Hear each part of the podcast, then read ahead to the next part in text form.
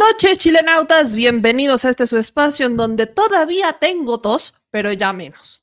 Ya estamos muy contentos, ya, ya grito, ya otra vez, ya, ya gritamos, ya se fue a la mañanera. No me dieron la palabra, pero dijeron que soy qué, una qué.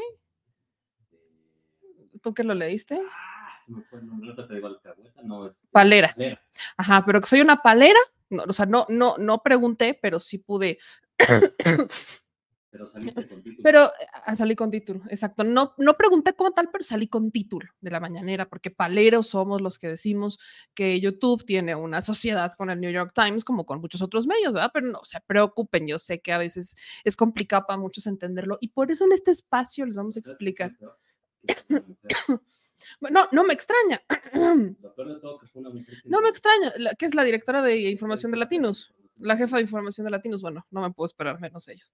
E- Es un timbre de orgullo que la jefa de información de Latinos me considere palera por evidenciar algo que creo que su capacidad cognitiva no le da para entender. Y aquí se lo vamos a explicar. Porque podré ser palera, pero al menos sí puedo ver más allá. Y miren, eh, si decirme palera es ver más allá de lo evidente, no cerrarme a nada más lo que está en mis narices, ¿cómo digo, no? Augurio. No, es la espada del augurio. Ve más allá, ve más allá. Sí, claro, ve más allá.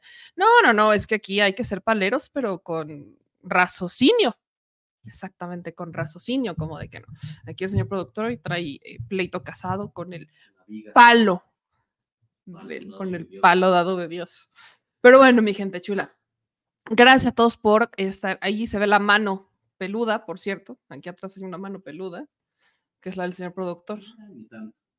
Bueno, por ahí se ve la mano peluda. Pero bueno, mi gente, gracias a todos los que están compartiendo. Aquí ya voy viendo sus comentarios. Estamos transmitiendo en vivo desde nuestros canales de Facebook. También estamos en LinkedIn. Estamos transmitiendo en vivo en LinkedIn. No sé cuántas personas nos ven en LinkedIn, pero pues, ¿qué tal que sí nos ven también allá? Hay una, hay una comunidad eh, en LinkedIn que merece ser informada también de, de- de una manera distinta, pero LinkedIn, LinkedIn. LinkedIn. LinkedIn, LinkedIn, que sí merece ser informada de una manera distinta para tener una visión completa, porque también nos vemos medio informadillos. También estamos transmitiendo en vivo en nuestro canal de Migrant TV en X y en Instagram. ¿Se escucha bien? Se escucha bien, por cierto, porque ah, recuerdo cuando teníamos fallas, cuando transmitíamos desde el inicio en Instagram. Entonces, eh, pues ahora lo estamos haciendo y todo maravilloso. Muchas gracias. Aquí me dice Diana Mar Palera y eso, por la unidad y el bienestar con Claudia quiero estar. ¿Qué onda con las consignas? Andan bien inspirados. Se nota que ya van a empezar las campañas, ¿verdad? ¿Cuál semana? ¿Empiezan el viernes? Ah, sí, sí, bueno. ¿Cuál Una semana? Una semana inglés. ¿Según ¿Cuál semana? Que yo, y fíjate, que, que teníamos, pues sí, sí te acuerdas que queríamos ir a los dos arranques de campaña. ¿Queríamos qué? Ir a los dos arranques de campaña. Va a ser un poquito complicado. Es el mismo día. Y en dos ciudades completamente distintas. Eh, Xochitl Galvez va a arrancar campaña en Guanajuato, como de que no. Y este, seguramente Vicente Fox le va a arrancar la Pues campaña. A la de Vicente Fox, la de Guanajuato. Y eh, la de Claudia Sheinbaum vamos en el Zócalo a las 4 de la tarde. Masivamente. Y les puedo apostar que va a ser el pleito del Zócalo. ¿No? De yo lo llené más, no, yo lo llené más, no, yo lo llené más. Ya saben, esto de las campañas es como cuando los, eh, cuando tienes adolescentes y quieren ver quién tiene más pelos en la pierna. Ah, Ajá, Ajá. sí, sí, sí, no, Ah. sí. Yo, cuando, cuando, eh, los de mi generación eran adolescentes, y si algunos me ven en Instagram, saben que sí es cierto, no me van a dejar mentir. Se ponían a verse los pelos de las piernas en secundaria para ver quién ya tenía más pelos en las piernas y ese ya era más, ya era más ya hombre era ya era, ya era respetable. Cuando les empezó a salir el bigote no les gustó, porque como les salía incompleto, pues no les encantaba. Entonces, solamente los que les salía completo, así que estaban más desarrollados, ya eran como este pelo en pecho, exacto, era el- eran, eran los alfas de, la manada, pero este, si, si les salía así como de a cantinflas no les encantaba, pero sí se andaban midiendo los pelos de las piernas. Entonces, más o menos, cuando, cuando escucho a ver quién llenó más el zócalo, siento que me recuerda a esa época de, de- de la adolescencia, cuando las niñas veíamos a los, a los chavos así como de, todo bien, con sus pelos en casa. Bueno, pues vamos a darle, mi gente chula, a todos los que están compartiendo y este, Y gracias también a los que nos están, barba de chino, exacto, barba de chino, a los que nos están, eh, barba de, no, todavía el señor Miyagi tenía más barba, sí, larga aparte el señor Miyagi. Pero eh, gracias a todos los que también nos están escuchando por Spotify y Apple Podcast. Aquí dice Ana Adela, meme, pelícanos en la playa. Pelícanos en la playa, es correcto. Pues vamos a darle, gente. Vamos a empezar justo con el tema de peleas en la coliseo. No, no, no, no, no, ese no. No, ¿por qué me dices luego? Yo lo repito. ¿Ven? Lo peor es que, disculpen ustedes, es culpa de este señor que me dice cosas, me dice que me obliga a decir cosas que yo no quiero. Pero bueno, vamos a empezar justo con este tema. parece. Cámbiale la arena. Vamos a empezar con este tema de YouTube, con este tema de, la censura de YouTube, con este tema que me otorgó el título del día de palera. Gracias a la jefa de información de, de Latinos por no entender lo evidente, pero insisto, no se preocupe, yo aquí se lo voy a explicar con peras y manzanas. ¿Qué es lo que pasa? Bueno, ya sabemos que YouTube aplicó el rastrillo censurador a todos los medios de comunicación, incluyendo la mañanera del presidente, que utilizaron justamente la mañanera del presidente en donde leyó la carta que le manda la, eh, la jefa de corresponsalía del New York Times en México, Natalie Kitrueff, en donde pues el presidente lee el número de teléfono de la reportera. A simple vista, eso parece una política clara de YouTube. ¿Por qué? Porque YouTube, la- el criterio que aplica para eliminar la- este video es violencia digital o ciberacoso. Básicamente doxing, ¿no? Que todo se, resume al doxing, pero en YouTube esto se cataloga como eh, incitación a la- al ciberacoso, violencia digital. Lo baja. Entonces el presidente, Andrés Manuel López Obrador, hoy en la conferencia de prensa dice, quítate que ahí te voy. Eh, el fin de semana, pues presentó, subió a sus redes sociales una inconformidad y hoy el presidente decía que él no sabía si eh, YouTube como tal o la empresa estaban enterados del centro del tema. Y ahí es en donde yo grito en la mañanera, con mi ronca voz todavía, que YouTube y el New York Times son socios. ¿Y por qué es importante entender esto? Por la rapidez en la que se aplicó el tema de la eliminación del video y bajo los criterios con los que lo usaron. No sé, hay muchos otros canales que les, en- no, no fue nuestro caso, a nosotros nada más nos bajaron dos videos, uno de ellos donde sí usábamos esa mañanera, pero ojo, aquí viene mi criterio censurador. Nosotros no pusimos el fragmento donde el presidente lee el número de teléfono, porque desde el principio se dijo en este espacio, que al menos yo lo consideraba completamente innecesario, porque sabíamos que esto iba a pasar. El centro del tema fue un muy mal reportaje del New York Times y como eso no fue nota, entonces el presidente al leer el número de teléfono, la nota se vuelve eso. Entonces el tema del New York Times sigue dando vueltas no por la pésima nota que no es ni siquiera periodística, sino porque el presidente leyó el número de teléfono. De hecho, eso es lo que retoma Univision. Y todo esto, de hecho, lo voy a explicar todavía más a fondo más adelante en el programa, forma parte de un claro golpe blando. De hecho, es la fase 2 y 3 del golpe blando. Es específicamente, se las voy a leer, es la fase 2 y 3 del golpe blando. Eh, orquestar como si existieran ataques a la libertad de prensa. Y este es justamente el, el escenario. Entonces, el que el presidente leyera el número de teléfono de la reportera o el que ella presenta, así haya sido el oficial del, el de la oficina del New York Times, así sea el de trabajo, así no haya sido el personal, eh, evidentemente estaba muy de más. ¿Por qué? Porque si hay gente bien irresponsable y porque también solamente estaban buscando un pretexto para retomar el tema de los ataques en contra de la libertad de prensa. Entonces, más allá de eso, que era completamente innecesario y además pensemos que hay gente que pues sí es bien malota, malota, que no es responsable y que utiliza los teléfonos hasta para extorsionar, pues evidentemente estaba muy de más el, decir el número de teléfono. Al menos ese fue mi, mi argumento y mi opinión. El presidente lo leí de más, pero nosotros, en nuestro caso particular, nosotros empezamos el video después de que el presidente lee el número de teléfono. Teóricamente, bajo ese criterio, nosotros no cometimos ningún tipo de infracción ni violación a nada, porque no pusimos el video desde donde el presidente lee el número de teléfono. El segundo video que nos bajaron fue uno donde Eddie Small está hablando del tema y ni siquiera está el audio del video, ni siquiera lo regresamos a ese punto. Se utiliza esa mañanera por fragmentos para vestir el video y también nos lo bajan.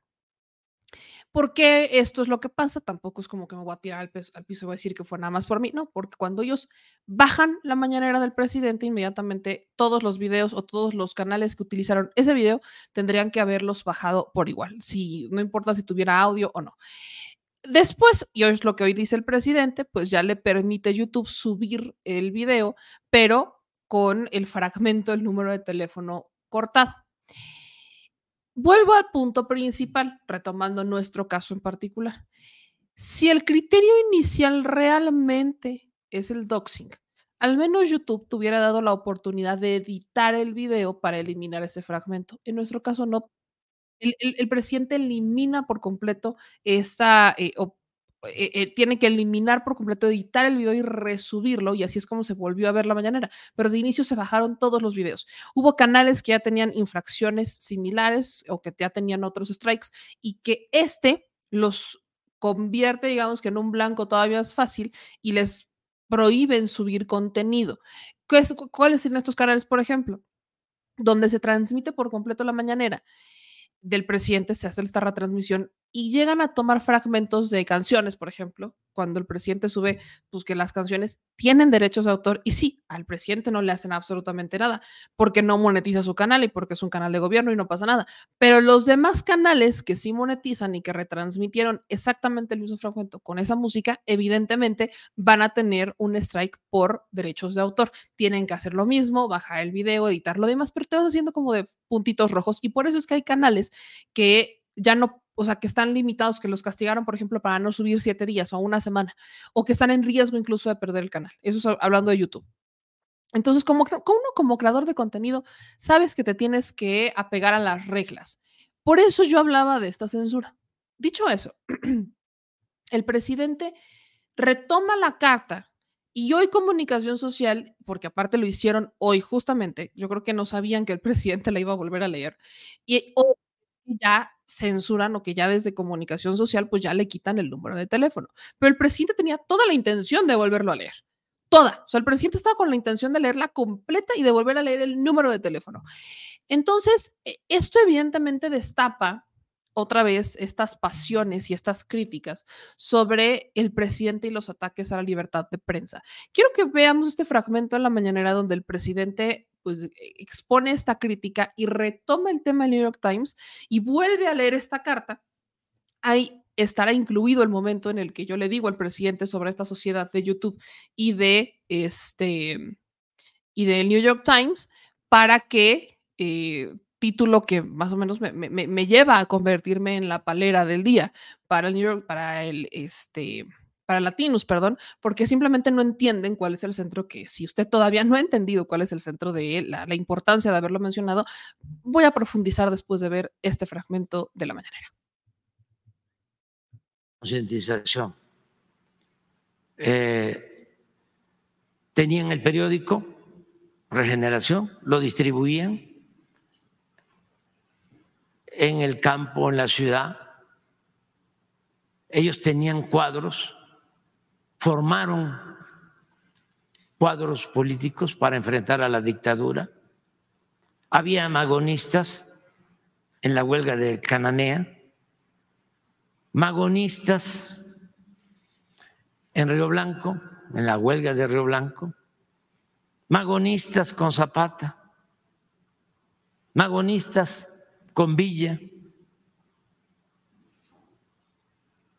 magonistas con eh, Carranza, una gran escuela de cuadros.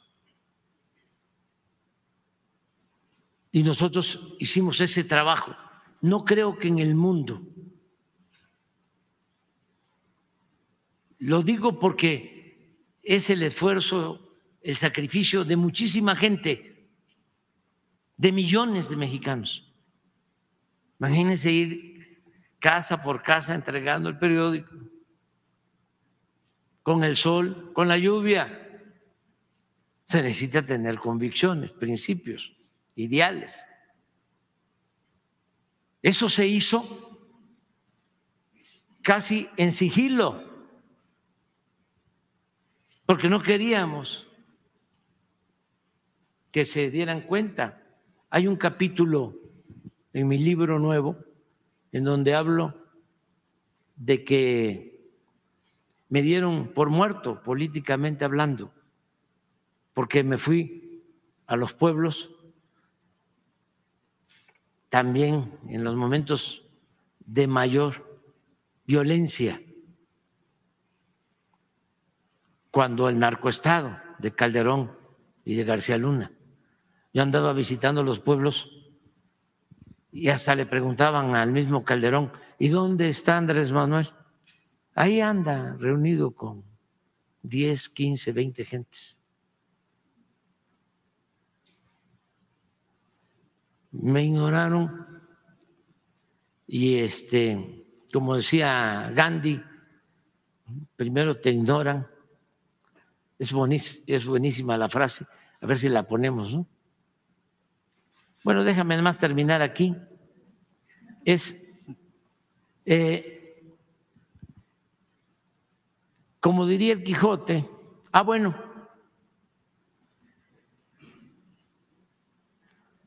ni la mafia del poder, que ya le hemos enfrentado, ni el AMPA del periodismo, que también lo hemos enfrentado,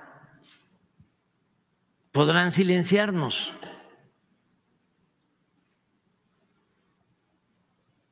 Como diría el Quijote, la libertad, Sancho, es uno de los más preciosos dones que a los hombres dieron los cielos. Con ella no pueden igualarse los tesoros que encierra la tierra, ni el mar encubre. Por la libertad, así como por la honra, se puede y debe aventurar la vida. Entonces, no a la censura, no solo en México, en ninguna parte del mundo, en ningún lado. Ahí está. La no violencia, la resistencia civil pacífica. Primero te ignoran, después se ríen de ti, luego te atacan. Entonces, ganas. O lo que decía el gran liberal Ponciano Arriaga, entre más me atacan, más digno me siento. Presidente, solicitó alguna revisión a la plataforma de YouTube, esto con el fin de que le regresaran el video a la plataforma. Sí, este, quien me ayuda, Jesse, que es extraordinaria, muy buena, que la quiero mucho, eh, tiene alguna relación con los de YouTube. Y entonces creo que le dijeron que si quitaba el teléfono, que podía subir de nuevo el texto. Entonces ella hizo eso. Pero cuando yo me enteré, le dije respetuosamente, no. No, porque este voy a volver a poner la carta que le enviaron a Jesús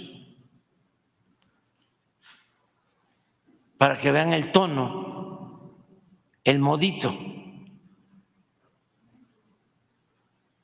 Y luego el reportaje que hicieron,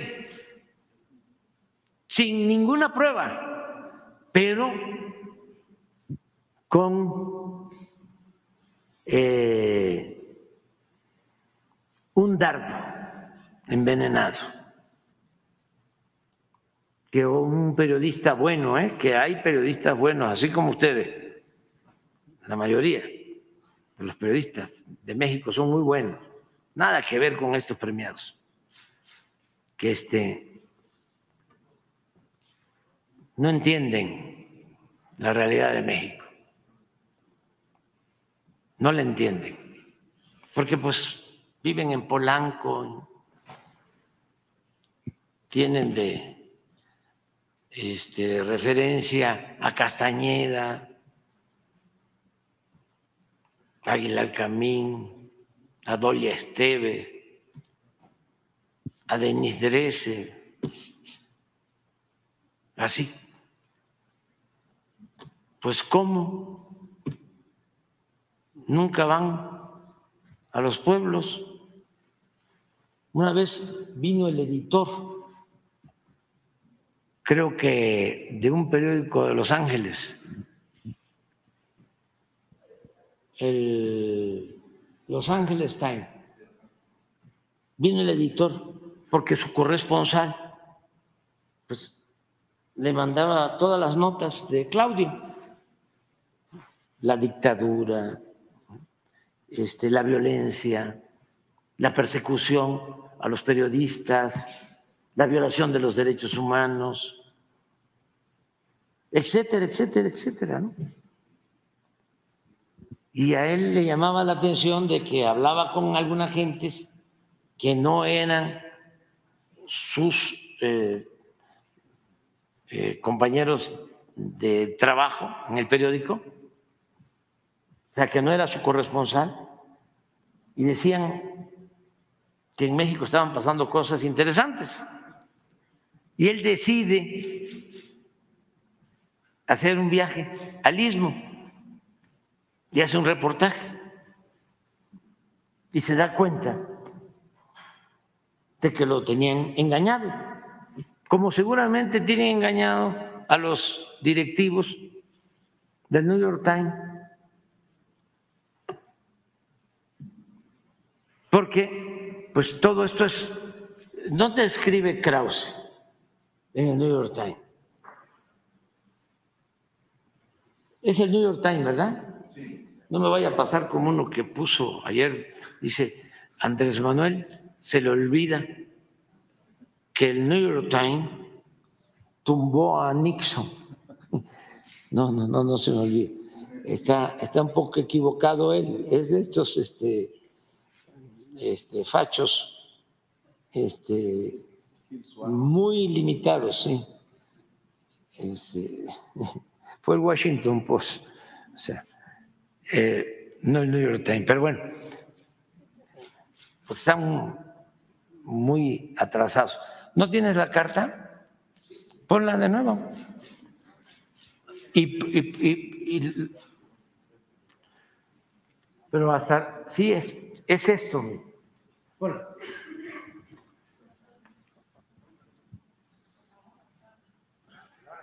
¿Le van a ¿Cómo? tumbar el canal, presidente? ¿Le van a tumbar? No, es por el tono. A ver la pregunta, pues, para que no. Sí. ¿Y ustedes qué dicen? y New York Times son socios. ¿Cómo? YouTube y el New York Times son socios Son socios. para varios programas. Sí, pero mira, no le hace que nos los vuelvan a bajar. Vamos a ponerla completa para que la gente sepa. Lo- Se lo van a, a nosotros ya nos tumbaron el canal por una semana, presidente. A usted se lo van a tumbar también.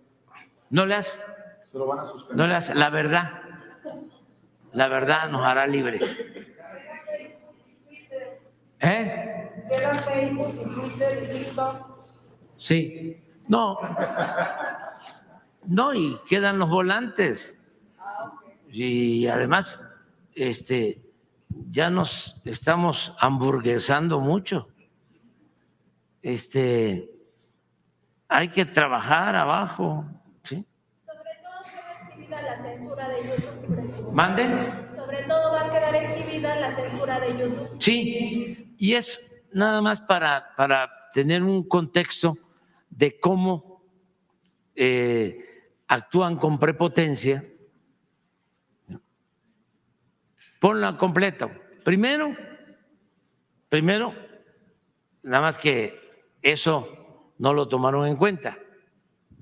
Eh, la periodista, compañera periodista, eh, está haciendo un trabajo público. Periodismo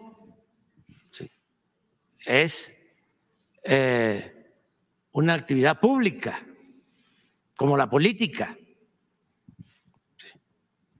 Y todos tenemos que actuar con transparencia. La regla de oro de la democracia es la transparencia. O una de las reglas de oro de la democracia es la transparencia. Entonces, ella sabía que le estaba pidiendo información al coordinador de comunicación social de la presidencia. Le habló a su teléfono o le envió el correo a institucional, pues me la mandó al correo institucional de. Es una carta institucional, se la mandó al, institucional a tu correo institucional. Bueno, su teléfono también es institucional, es público. Eso luego nos enteramos. Porque ya ven cuánta gente está pendiente y ayudando, ¿no? En el proceso de transformación. Pero independientemente de eh, lo que diga este, la introducción, dice, la investigación de autoridades estadounidenses, la investigación de autoridades estadounidenses basada en testimonios de informantes y transferencias de dinero, indagó alegatos de que aliados cercanos al presidente se reunieron con carteles de la droga y recibieron millones de dólares del narco. Fíjense la afirmación. Contundente. Para decir eso, pues es porque ya tienen las pruebas, porque ya está ella afirmando, dice, la investigación de autoridades estadounidenses, hay una investigación de autoridades estadounidenses basada en testimonios. ¿Sabía el presidente o miembros de su gobierno sobre esta investigación reciente? No.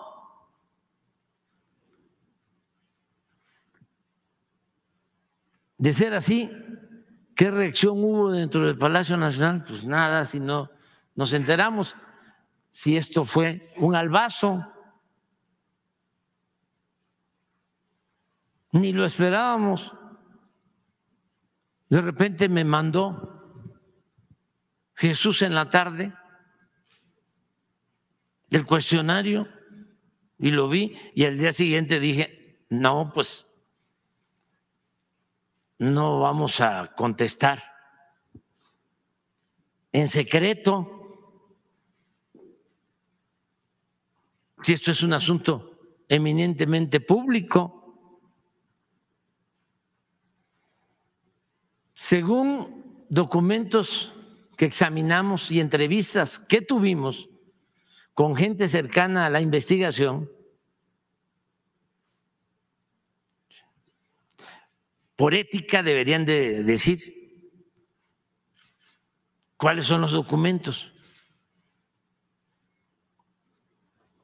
¿Por qué ocultan información?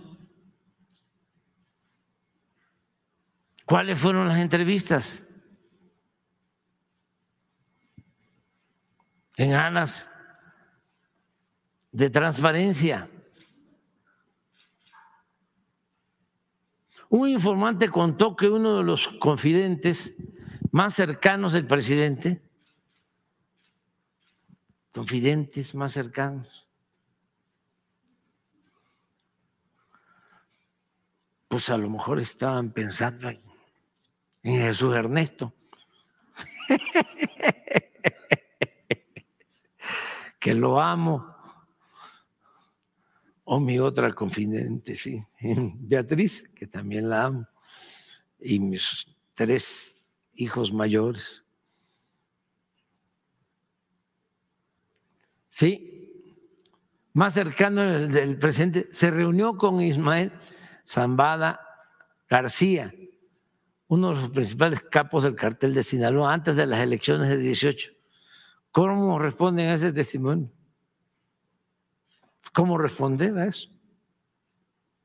Si es una invención, una vil calumnia.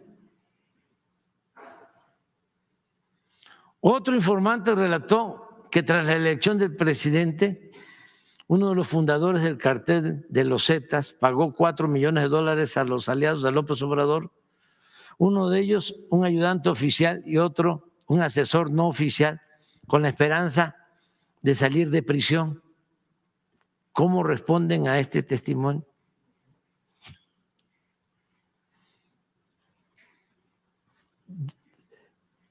Llevo casi 50 años luchando por mis ideales, por mis principios.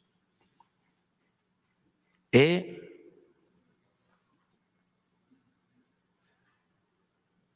mantenido una eh, actitud, un recto proceder. Y he enfrentado muchísimas tentaciones y lo he hecho. He resistido las tentaciones del dinero y del poder por mis ideales, por mis principios.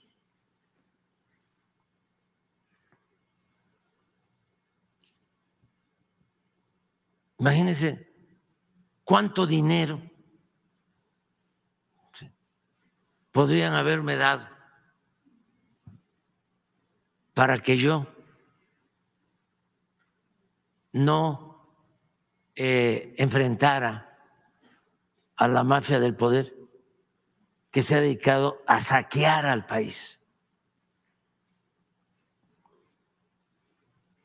¿Cuánto? Todo lo que hubiese pedido.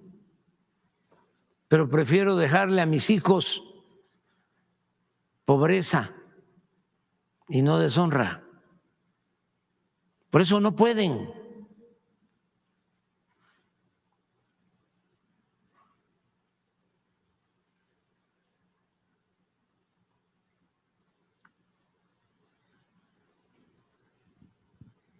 Luego dice,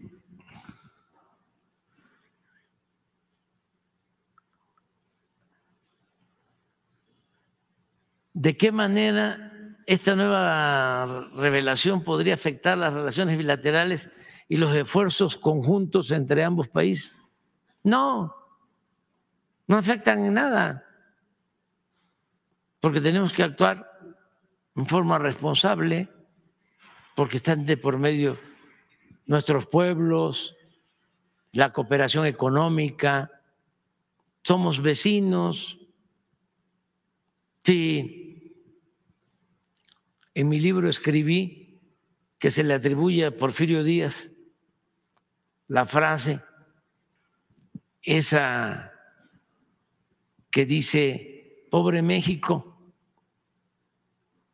tan lejos de Dios y tan cerca de Estados Unidos. Los liberales, y por eso es creíble que la frase la haya pensado Porfirio Díaz, porque los liberales de donde venía Porfirio Díaz, en su etapa juvenil, inicial, cuando era coronel, cuando gobernaba Juárez y Lerdo, se acuñó la frase de Lerdo porque no querían los liberales que se hicieran los ferrocarriles hacia la frontera. Y se le atribuye a Lerdo la frase según la cual entre un pueblo fuerte y uno débil, el desierto. En cambio, Porfirio Díaz, pues este, rompió con esa eh, actitud precavida de los liberales y construye los ferrocarriles hasta la frontera. Pero de todas maneras mantiene una política exterior caracterizada por la diversificación en las relaciones. Por eso hay mucho de francés todavía. Y en el porfiriato era muy evidente. Y de otros países. Y la inversión extranjera europea era muy importante en México en la época de Porfirio Díaz. Decía que no había que poner todos los huevos en una sola canasta. Y por eso sí es creíble eso de que eh, pobre México, eh, tan lejos de Dios y tan cerca de Estados Unidos. Yo en el libro digo que han cambiado para bien nuestras relaciones, que podríamos decir, bendito México, tan cerca de Dios y no tan lejos de Estados Unidos. Pero bueno, ¿cómo nos van a afectar las relaciones? No. Esto tiene que ver más que nada con la politiquería con el conservadurismo de el grupo de corruptos que dominó México durante décadas y eh, sus vínculos también con otros corruptos de Estados Unidos. Es una especie de asociación delictuosa y se protegen unos con otros.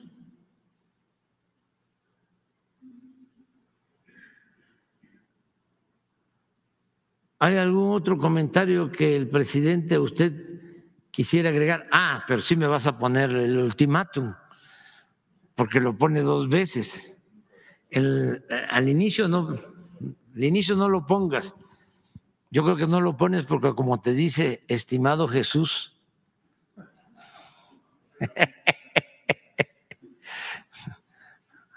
ah, para amiguita. ¿Para qué quieres adversarios?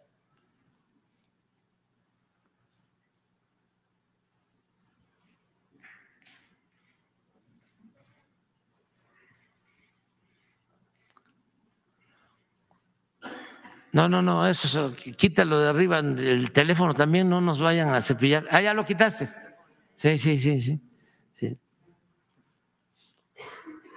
Pero, ¿dónde está lo del... Ah, este. Por este medio solicitamos sus comentarios sobre el reportaje. Tenemos hasta las 17 horas. Hoy. ¿A qué horas te llegó? 10 de la mañana. ¿eh? Sí.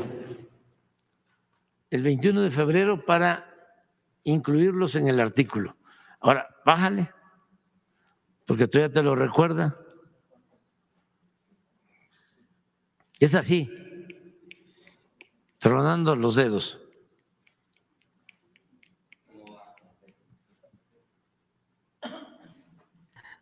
Ahí está. Eso, ese era el, escenario que quería que, que, que, escucharan. Y miren, quiero regresar, ahora sí voy a explicar este punto. El, cuando YouTube decide bajar este video, lo baja eh, un día después, de hecho, porque todos subimos, de hecho, sale la, sale la mañanera, la analizamos en la noche, al día siguiente ya estaban arriba los videos y ese todavía fue dos día y medio después, fue día y medio después, casi dos días, casi llegamos a los dos días, cuando YouTube elimina por completo el video por infringir estas normas y estas políticas.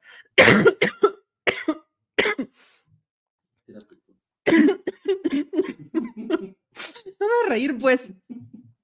Supuestamente por violar, se quejaron de mitos, supuestamente por violar esta, eh, las normas de, de- YouTube por eh, incitar al ciberacoso.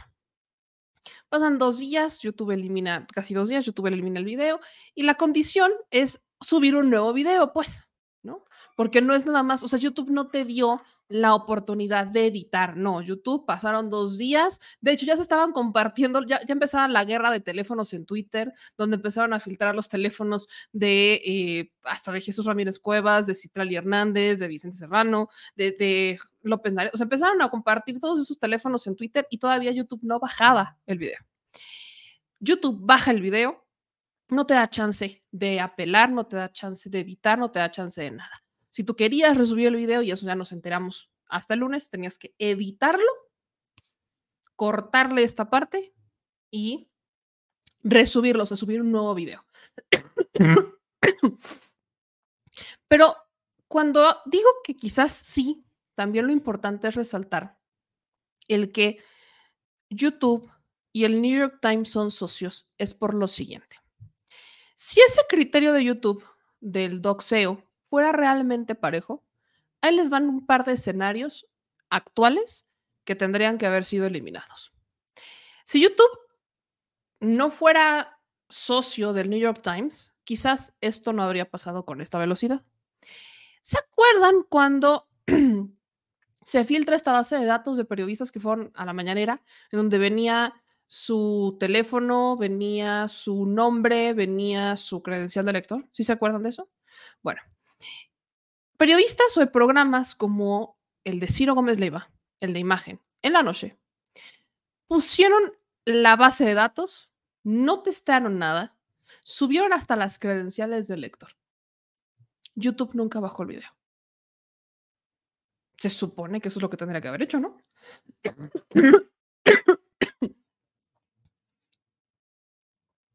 Si nos vamos al mismo criterio con el que YouTube baja el video del New York Times,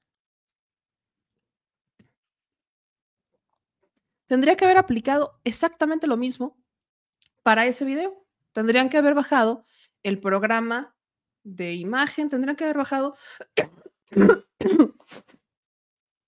todos estos eh, videos o todos estos programas donde se compartieron esa base de datos de los periodistas que fueron a la mañanera. ¿Por qué? Porque eso también es doxing. ¿Sí o no? Hay una cantidad infinita de canal de, de YouTube, o sea, hay una cantidad infinita de canales en YouTube que justamente se dedican a ventilar información o a ventilar eh, chismes o a ventilar, no los tocan. Pero ahí les va otro ejemplo relacionado con este gobierno. Si se acuerdan cuando una serie de medios compartieron la dirección exacta de la casa del hijo mayor de Andrés Manuel López Obrador, ¿verdad? ¿Alguien vio que bajaran esos videos?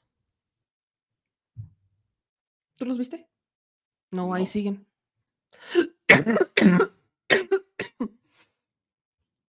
¿Dónde está?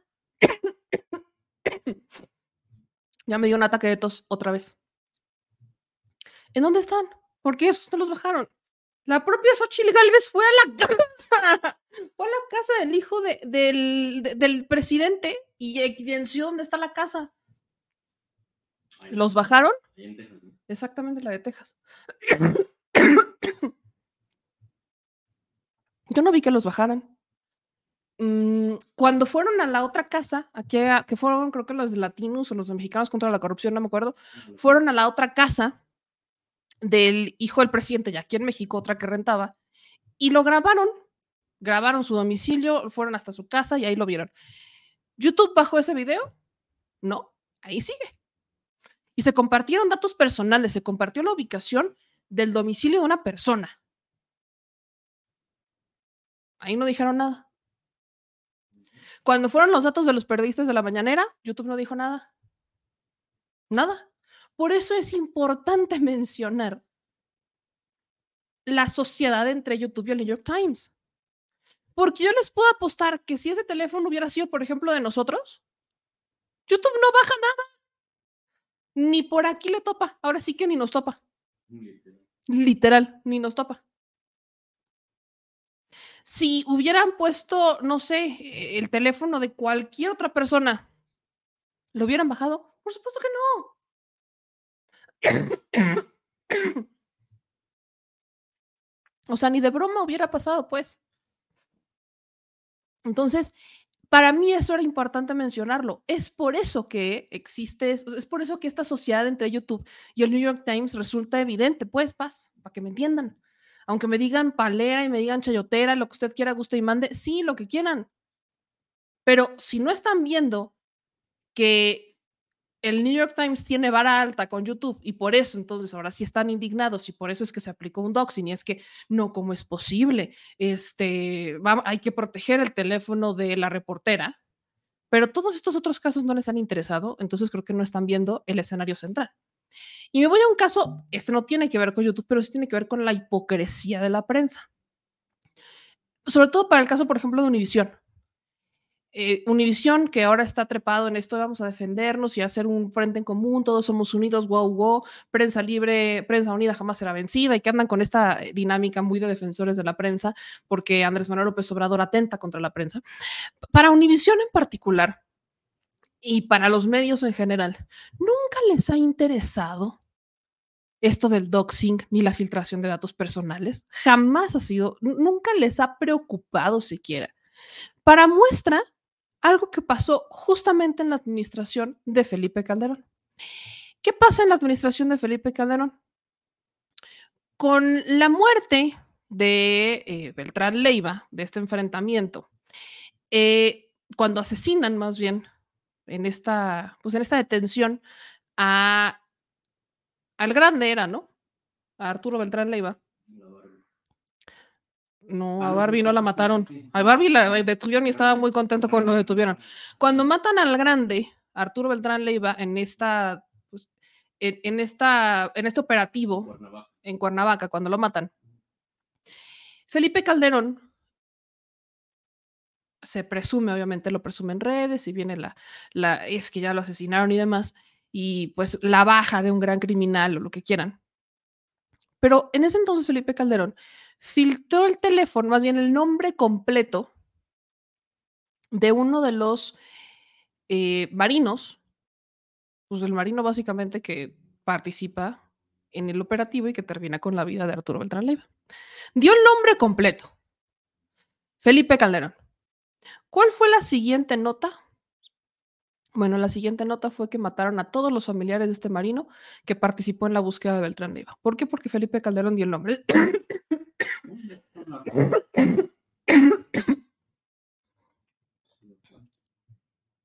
O sea, Felipe Calderón dio el nombre. Eso a la prensa no le importó, pues. A la prensa no le preocupó, a la prensa no, no, no se, eh, no se molestó.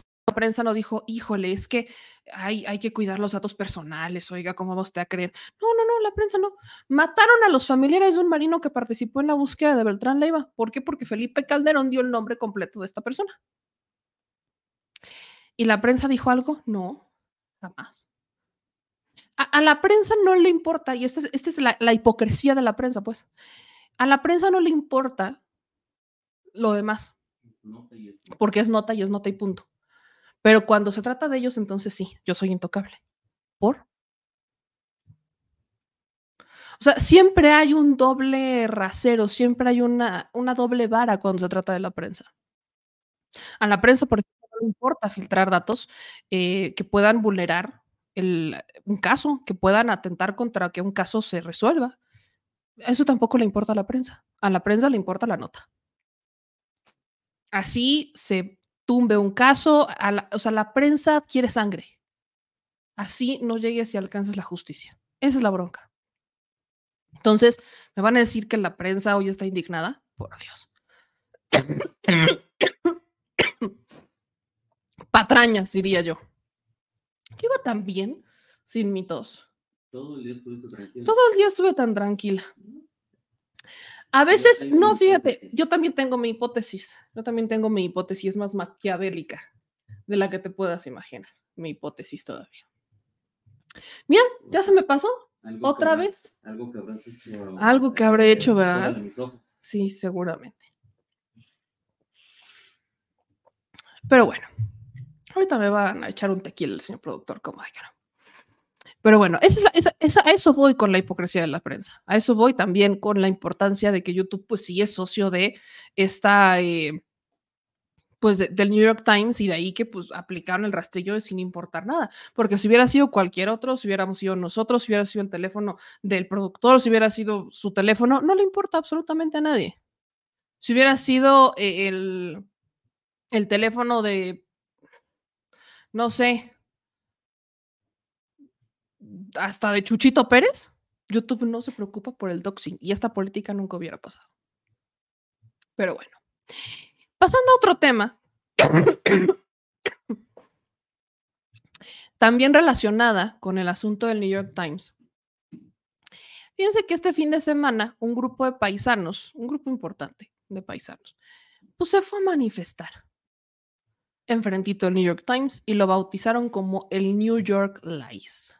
Retomo este video, retomo este video de, de mi querida Alexa López, que ella es una colombiana viviendo en Estados Unidos, que ya hemos platicado con ella aquí, pero ella justamente fue a esta protesta y la neta es que se puso, se, puso muy chida. Quiero que vean lo que pasó porque salieron los paisanos a defender al presidente Andrés Manuel López Obrador de las notas del New York Times o lo que ya le podemos cuasi bautizar como el Newsfare. país a seguir saqueando y a seguir robando de la riqueza que nos pertenece. No, no es mejor obrador. Aquí hay millones de migrantes. Gracias, gracias por confirmar que sí se escucha, gracias.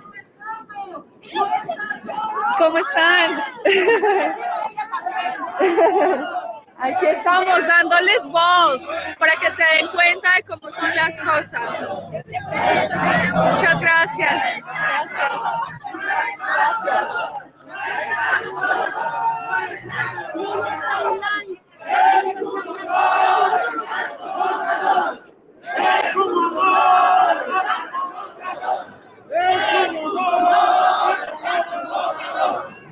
That's a good one. That's Estuvo buena.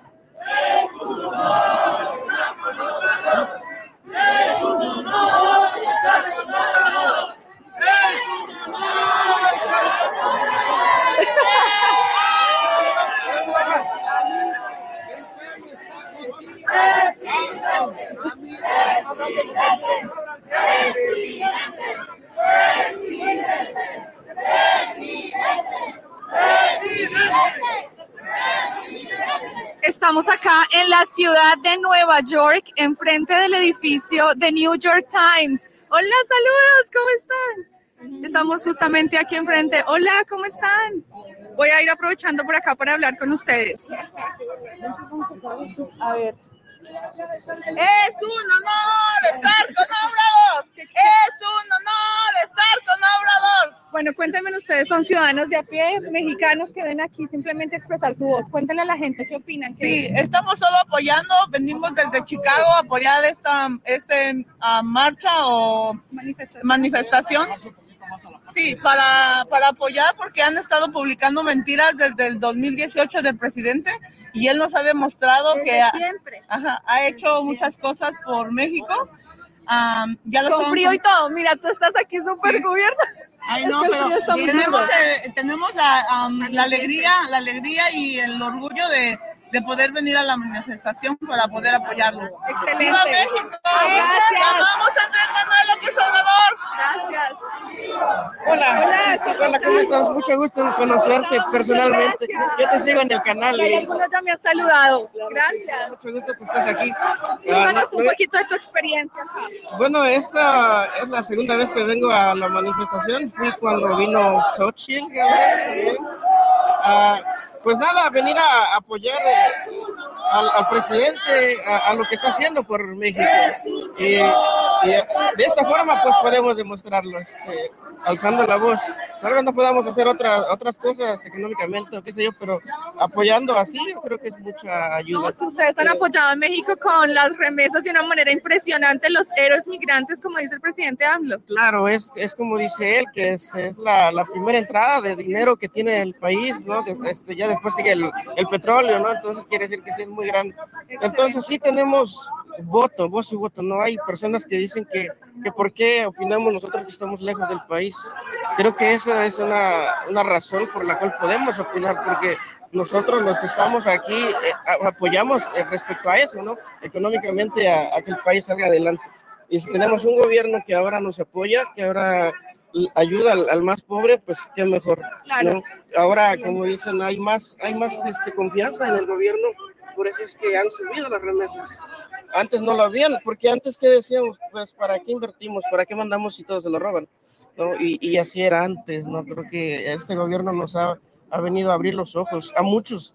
Hay todavía... A algunos- Latinoamérica, no solamente a mexicanos. Hay unos que todavía mm, no quieren entenderlo, pero poco a poco creo que van a ir en- entendiéndolo. Pues eso, yo vengo a apoyar, a, a- a- poner mi granito de arena. Excelente, Y gracias. en salud- A conocerte. muchas gracias. Gracias a ustedes por el apoyo. Gracias.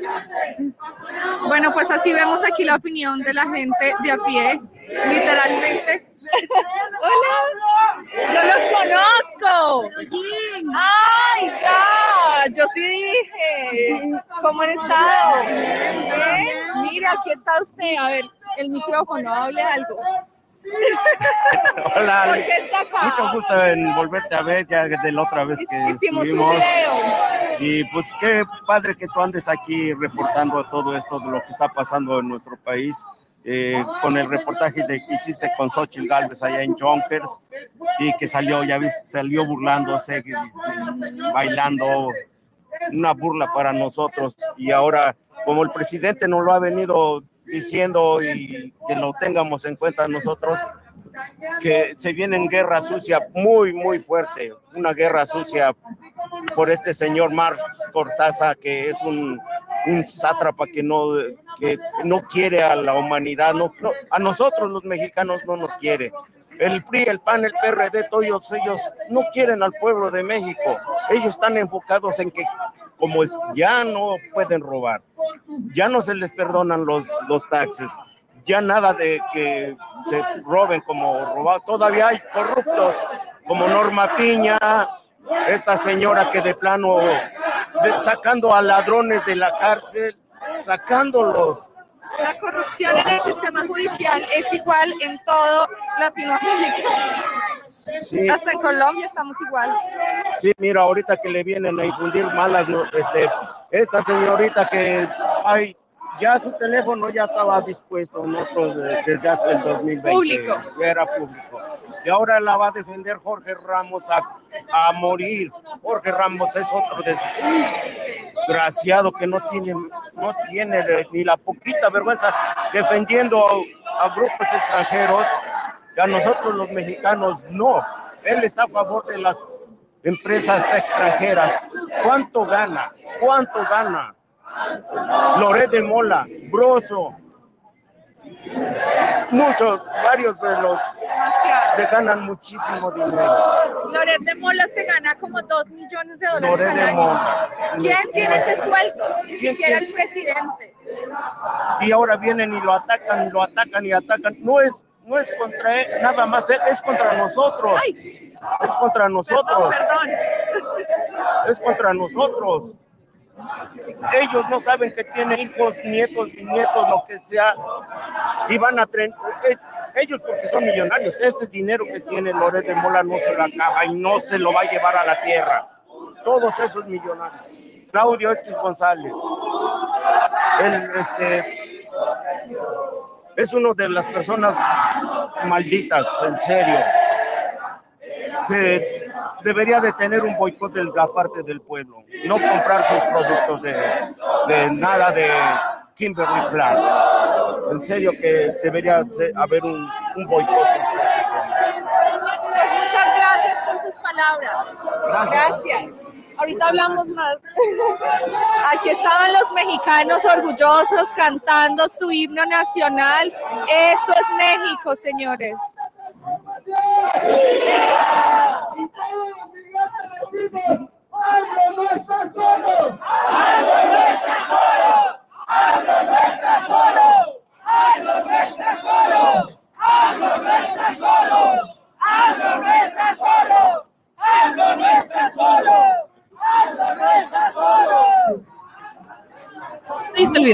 No, eso, eso es lo que pasa eh, el fin de semana. Los migrantes fueron a manifestarse en contra del New York Times y, y veo comentarios, por ejemplo, Chumel Torres dice, los acarrearon.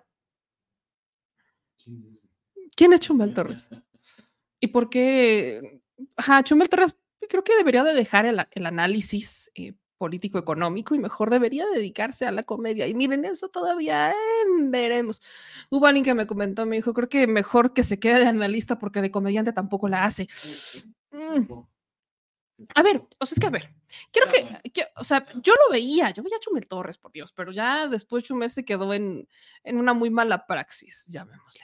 Pero fíjense que hay algo, aquí hay algo que, que dice, que, que dijo Chumel Torres, por ejemplo, para que vean el, el nivel de, de este personaje.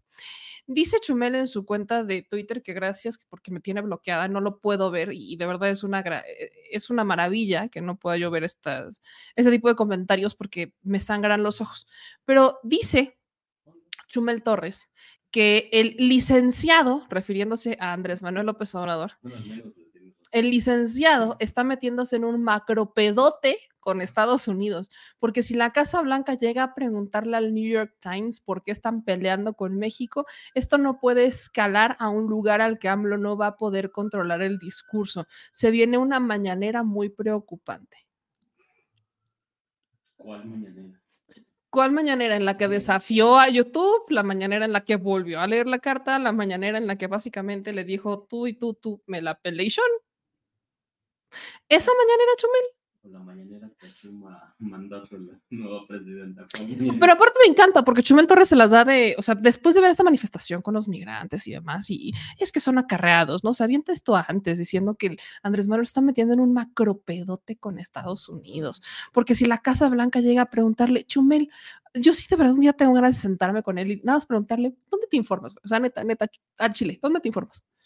¿Quién, ¿Quiénes son tus fuentes?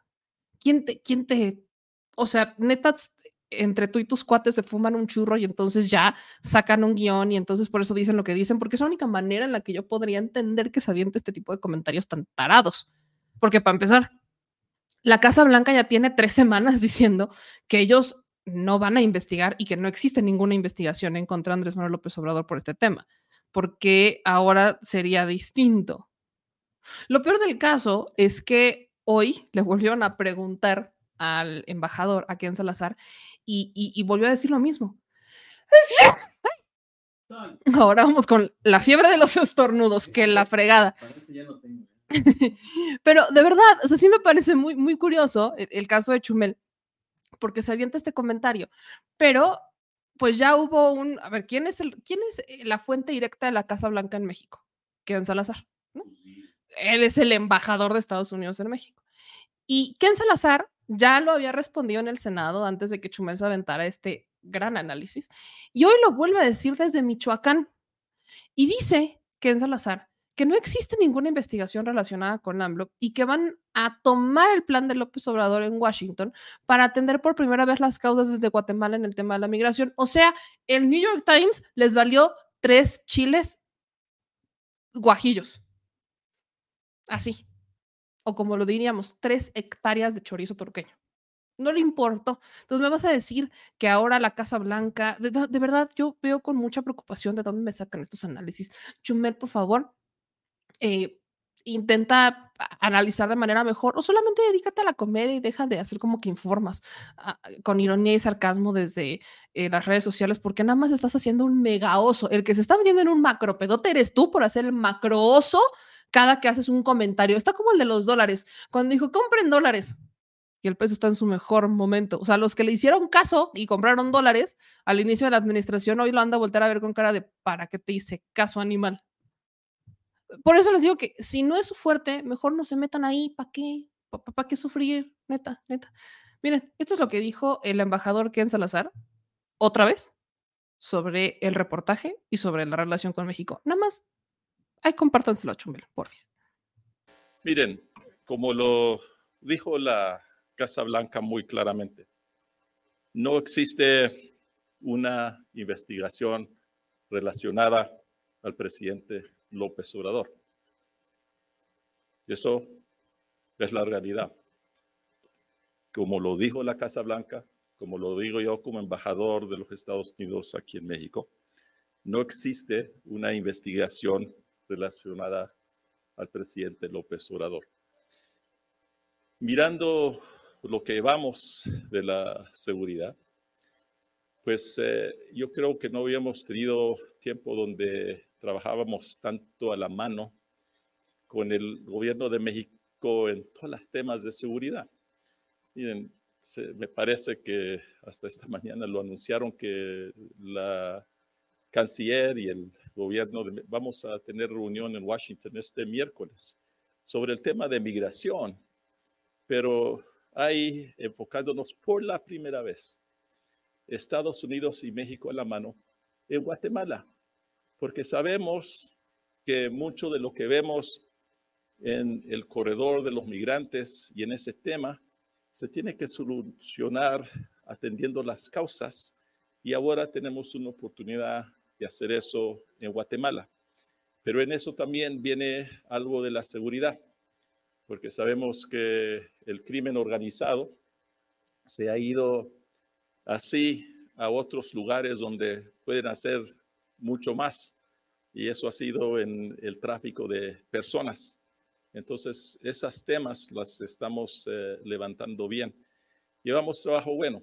Yo como embajador tengo reunión eh, muy frecuente, a veces dos veces, eh, por lo menos una vez a dos semanas, a veces a cada semana, con la secretaria Rosicela, que se encabeza de la, de la Mesa de Seguridad de México.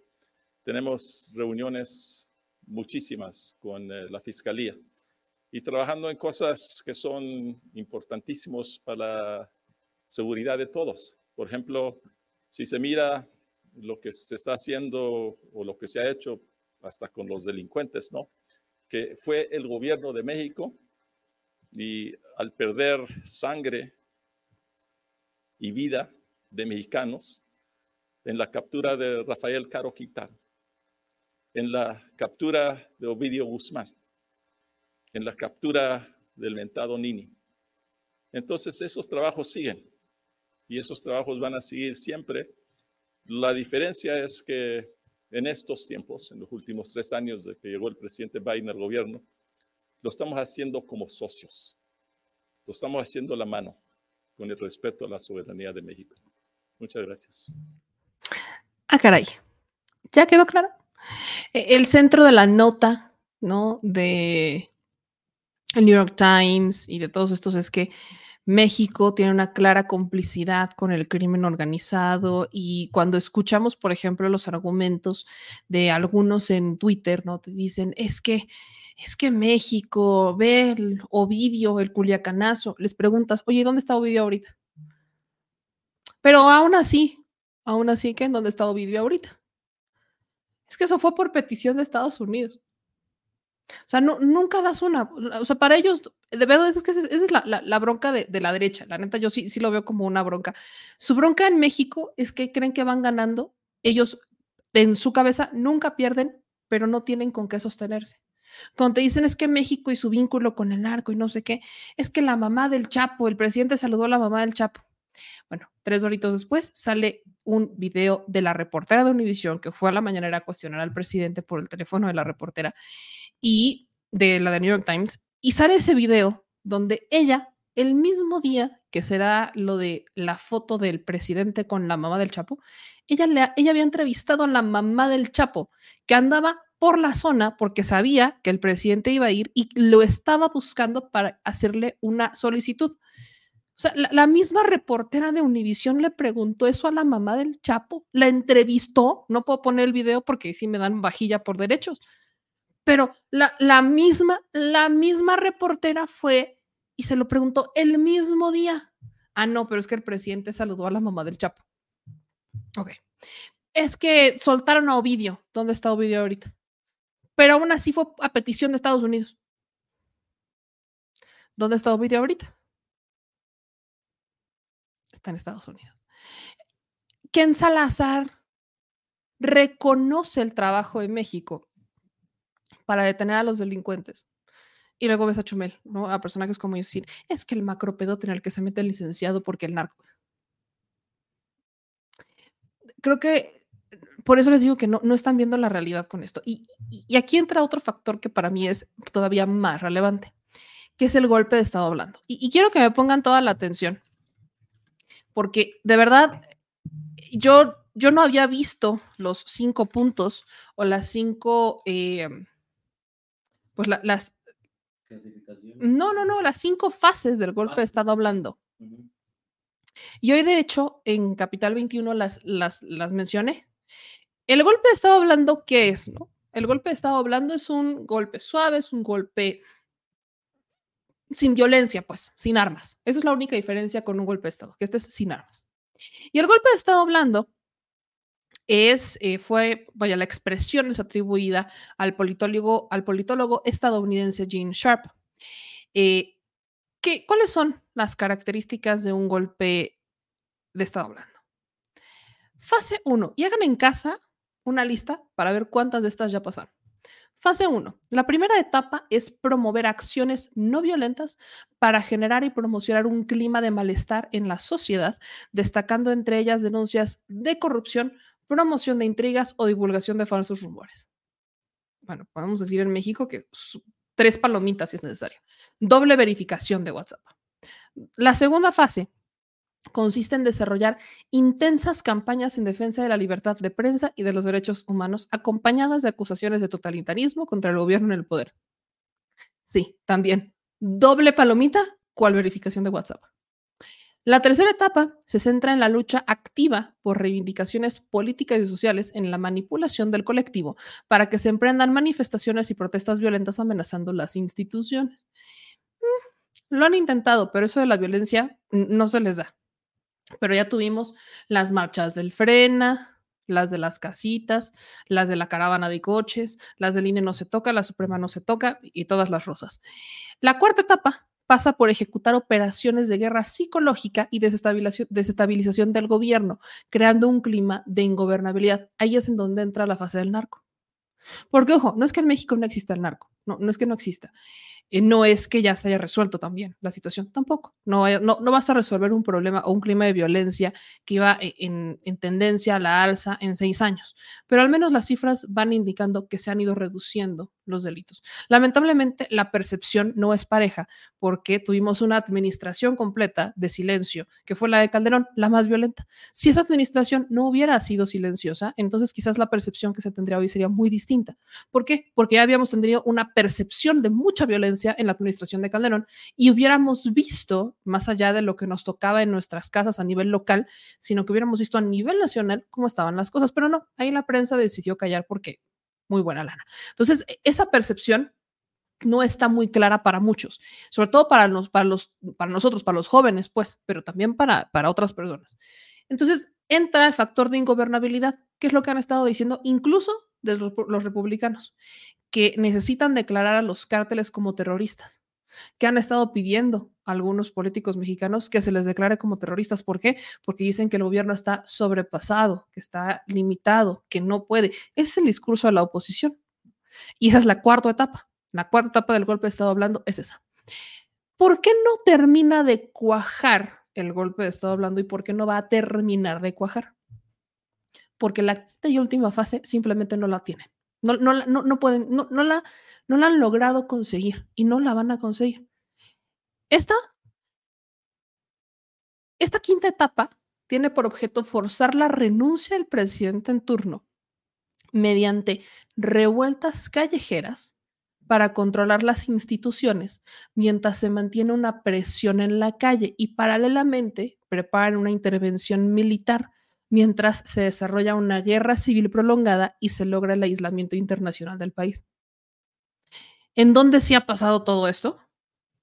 Venezuela, Cuba, Ecuador, eh, Argentina. O sea, ¿en dónde se ha pasado? En todos estos, en otros países de América Latina sí ha pasado. Los bloqueos económicos ya entran ahí, porque ya hubo protestas. Ya se aisló al país internacionalmente y hay disputas de poder internas e internacionales. Y en Europa, Francia es. En Europa también. Francia o es sea, cliente de nosotros. O sea, exacto, Francia es cliente frecuente. ¿Por qué aquí en México no han podido con esa? Porque lo que necesitan son revueltas callejeras masivas y a los militares. ¿Quién tiene a los militares? No a todos, pero al menos tiene un control sobre los militares, el gobierno. ¿Por qué? Porque los activó con otras cosas, porque ellos mismos dicen que el gobierno los dignificó, porque muchos de ellos no tenían cuarteles adaptados, eh, indignos eran. Entonces, aunque sí hay una cúpula de militares que está en contra de la administración, digamos que el soldado raso es otra cosa. Y necesitas al soldado raso para actuar, y no lo tienen. ¿Y cuál es la otra? Necesitas protestas masivas en la calle en contra de esta administración. Tampoco lo tienen. ¿Por qué? Porque el presidente Andrés Manuel López Obrador mantiene la aprobación más alta. En América Latina es de los presidentes más aprobados, si no es que es el segundo tercero. Bukele, o sea, está entre Bukele, Lula y él, en América Latina. Y a nivel internacional se disputa el segundo lugar con el de India. O sea, tienes a un presidente que es querido por el pueblo, por la gente, en, en la mayoría. Por eso no tienes esas protestas masivas en las calles. Por eso es que no pueden completar el golpe de Estado hablando. Porque además hay una brutal incongruencia. El presidente puso sobre la mesa su revocación para que lo corrieran si es que la gente quería. La oposición no quiso porque no querían hacerlo a la manera del presidente, creían que lo podían hacer a la suya. Marco Cortés está exigiendo la renuncia del presidente, ya se va. No, pero era como un tema de berrinche de decir, ah, No, va, exacto, pero eh, se- exacto, pero es que es una, es una doble moral, porque por un lado, PRIPAN dicen que renuncie el presidente. Ahorita con estas notas quieren que renuncie. Por, ya se va. Pero cuando tuvieron la oportunidad de renunciarlo, porque el presidente puso sobre la mesa la revocación, no quisieron. Es más, votaron en contra. Salvo los del Frena, los únicos congruentes. Votaron en contra. No salieron a participar. Es más, promovieron la no revocación. Hay una brutal incongruencia. Te dicen que el presidente atenta contra la libertad de prensa. ¿Neta? ¿Cómo les fue en la manifestación en la Marea Rosa? Nadie los atacó, nadie los agredió. Ellos, de hecho, presumieron que llenaron el zócalo y que lo dejaron limpiecito. Y que son muy pacíficos. De ahí no pasó. De hecho, los violentos eran ellos cuando un ciudadano llegaba y los cuestionaba. Pero bueno. Y volvemos a la última, la libertad de prensa. La mañanera ha sido el bloque de contención para esto. Porque la mañanera le ha servido al presidente para ganar adeptos, para contrarrestar las mentiras, para, para responder a los medios y para que se ejerza una libertad de prensa. Ahora, a la prensa no le gustan las respuestas, porque la prensa es como jarrito de tlaquepaque. No me lo toques porque se rompe. Esa es la bronca de la prensa, que, que no los puedes cuestionar porque entonces ya los estás atacando, porque no puedes debatirles porque entonces ya lo estás atacando. Por eso es que el golpe de Estado hablando no termina de cojar y no les va a terminar de cojar. Porque lo que hizo Andrés Manuel fue un bloque de contención, cuidando todas estas áreas grises que podían ser utilizadas para un golpe de Estado porque sabía que lo iban a utilizar. Y ahí están las narrativas y lamentablemente insisten y van a seguir insistiendo y sobre todo lo van a hacer aún más fuerte en la campaña. Pero no tienen al pueblo y eso es básico para un golpe de Estado. No lo tienen. Nada más lo quieren engañar, pero no lo tienen.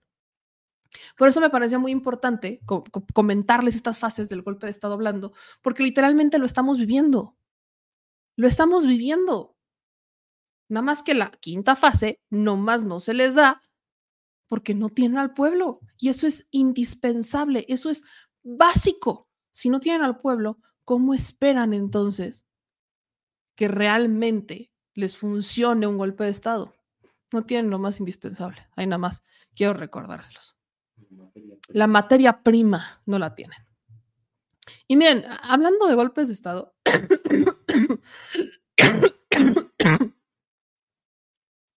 quiero que esta me da risa. Porque el viernes les puso, el viernes sí fue el viernes, ¿no? Cuando les puso un video de Vicente Fox. Bueno, Vicente Fox anda muy influencer. Y el viernes Vicente Fox le pedía a Andrés Manuel que renunciara, pues otra vez golpes de Estado, le pedía al presidente López Obrador que renunciara y le decía a Claudia Sheinbaum que se tenía que ir de México, ¿no? Porque México no era para ella. Bueno, pues ahora Vicente Fox le dice a Claudia, ya no, ya no quiere que Claudia se vaya. Ahora lo que quiere es que Claudia se deslinde de Andrés Manuel. Vicente carece de cero congruencia. Y lo peor es que ya ni siquiera se da cuenta. El fin de semana y lo borró. No sé por qué no le tomé captura de pantalla, pero puso así un tweet que decía Vicente Fox, este, qué pena que sea nuestro presidente. Y una, vaya, eran muchos comentarios, yo incluida, le dijimos, es exactamente lo mismo que pensamos cuando te votaron en el 2000, mano. No sé cómo pudiste ser nuestro presidente. Imagínense la cantidad de troleo que recibió Vicente Fox en esa publicación que la tuvo que eliminar. Está como Xochitl cuando quiso hacer su encuesta de la verdad en Instagram y salió perdiendo. Pensando que iba a ganar, salió perdiendo. Que de hecho ya aplicó otra vez hoy, porque Xochitl quería demostrar en su mañanera que con esta guerra de los teléfonos y que filtraron según su teléfono, aunque ella lo había dado desde hace un buen rato, que le estaban marcando y que sus llamadas eran positivas. Y entonces responde una y en esa llamada la empiezan a insultar, pero además le dicen que el presidente Alexa es mejor que ella. Y pues que yo sepa, no tenemos un presidente que se llame Alexa, pero bueno. Vean, a- a Vicente- tú, tú no, Alexa, tú estás bien. Estoy teniendo problemas. ¿Ves? Inténtalo de nuevo dentro de un rato. Gracias. Gracias. Alexa tiene problemas. Vamos a, a darle paciencia, vamos a darle un break. Pero vamos a escuchar a, a Vicente Fox en su reaparición. Está listo, ya está listo para ser el, el vocero oficial del arranque de campaña de Xochitl Gálvez. Quiero que vean esto. Claudia, tienes que deslindarte de este corrupto presidente que tenemos. Claudia, no seas imitamonos, no seas calca de un tipejo como López. Claudia, tú no vas a ser presidenta. No tienes las calificaciones. No tienes la honestidad. No tienes el comportamiento y la verdad que se requiere para ser presidente de este gran país. Claudia, olvídate de tus aspiraciones. Naciste en la cuna de un corrupto que se llama López Obrador, que ha manoseado y corrompido al Poder Judicial. Tú ya no tienes autoridad moral, Claudia. Retírate de esta contienda y déjanos a los mexicanos construir el gran país al que todos aspiramos. Claudia, México entero te lo pide. Retírate de esta contienda electoral. Miren que de ira. Claudia no tiene las calificaciones. Es doctora en ciencias. Y Vicente Fox, hablando de calificaciones, cuando escribe con las patas. La hipotenusa, la hipotenusa. Ahora parece que tener las credenciales para ser presidente se resumen en sacarte el chicle, pastilla de la boca, pegarlo en la silla y volvértelo a meter, en reírte mucho, en brincar, como si fuéramos canguros, y en escribir con las patas con unas faltas de ortografía garrafales, y en You Have to Walk the Talk.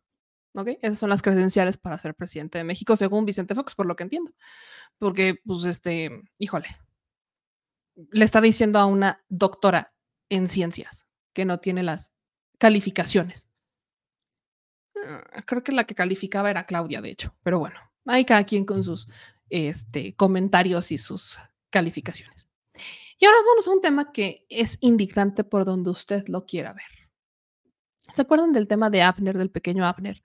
Que eh, aquí lo tratamos porque un juez pues había dejado en libertad a este sacerdote pederasta, que lo llevamos y yo le mando un abrazo a Abner y, y a Esperanza, porque fíjense, Abner quiere ir a la Cámara de Diputados, por cierto. Ahora que, que recuerdo, Abner me manda un audio y quiere ver si lo llevamos a la Cámara de Diputados, así que vamos a hacer gestiones. Vamos a hacer gestiones a ver quién nos, quién nos ayuda a llevarlo a la Cámara de Diputados, pero yo creo que sí. Yo, yo también sé quién nos puede ayudar. Hay varias, hay personas que nos pueden echar. Y no es el Chapulín Colorado, que nos pueden ayudar a llevar a Abner a, a la Cámara de Diputados. Más hasta al Senado lo vamos a llevar. Pero fíjense que este, cuando estábamos hablando de este caso, pues nos topamos con este juez que liberó a este sacerdote pederasta. Y de no ser por la presión que se hizo en redes sociales, ese sacerdote pederasta hoy no estaría en la cárcel sentenciado. Porque además quiero que dimensionen esto, este sacerdote no había solamente abusado de uno, había abusado de 10 menores.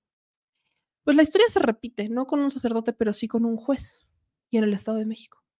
Porque el juez Manuel Alejandro Martínez Vitela absolvió a un hombre que abusó sexualmente de una menor de cuatro años. ¿Cuál fue la justificación? Hubo pruebas y peritajes que comprueban el abuso, pero ¿cuál fue la justificación del juez? Que la niña de cuatro horas, de cuatro años, perdón, la niña de cuatro años no dijo la ubicación y hora exacta donde la habían abusado.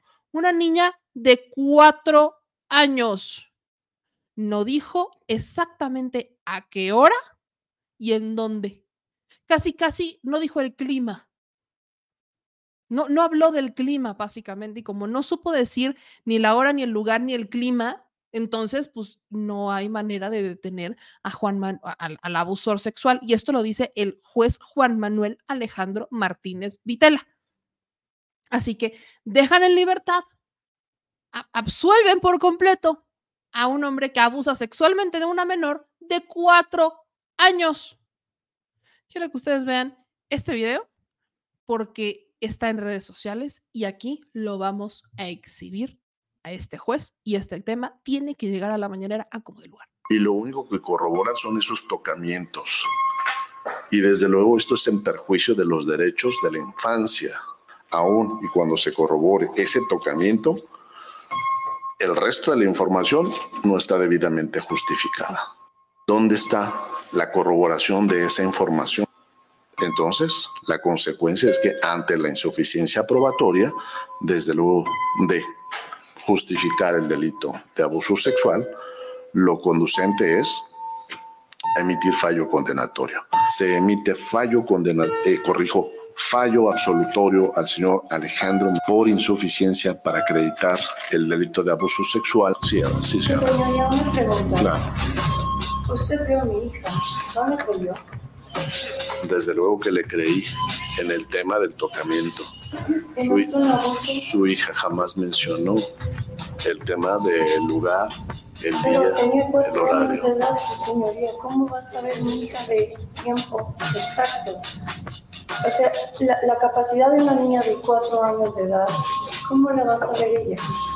No es su responsabilidad saber la dirección de casa del tío, su señoría. Usted vio el tocamiento, usted le escuchó. Explíqueme de verdad por qué no le creyó. Hay todas las pruebas en peritajes ahí favorables, favorables, su señoría. ¿Qué es lo que a usted no lo convenció? ¿Me lo puede decir, por favor? Desde luego, habría un momento para que si no está de acuerdo con la decisión, desde luego la pueda recurrir. Este tribunal se pronunció respecto de la insuficiencia probatoria por parte del personal de la Fiscalía para justificar esos aspectos que son torales y medulares. Ahora, la emisión de este fallo no prejuzga y no limita la investigación penal, la cual válidamente pueden actuarla en Claro, consecuencia. porque hay un abuso. Lo presentan, usted mismo lo dijo, y que no se pasa por alto, que presenta un abuso sexual a niña que fue a los cuatro años de edad. Entonces, ¿en dónde está eso? ¿En dónde están sus derechos? ¿En dónde está la protección? ¿En dónde está? Porque la niña no supo la dirección, porque la niña no supo con exactitud el horario, ¿Era la responsabilidad de mi hija saber el horario? ¿De verdad? ¿A la edad de cuatro años? ¿Era su responsabilidad? ¿En serio? Explíqueme eso, señoría. ¿De verdad una niña de cuatro años tiene que saber la dirección de casa del tío? ¿Saber el horario exacto? Está presentando un abuso sexual. Su señoría lleva dos años sometida a terapias y pruebas en peritajes con criminología que el mismo padre solicitó con Tania, con Verónica Mozo, todas dicen lo mismo, su señoría. ¿Qué está pasando? O sea, si usted, siendo el juez, no está protegiendo a una menor que presenta un abuso sexual, ¿quién lo va a proteger? ¿De verdad? ¿De verdad no, no, no, no lo convenció mi niña que le mostró el tocamiento en la entrevista?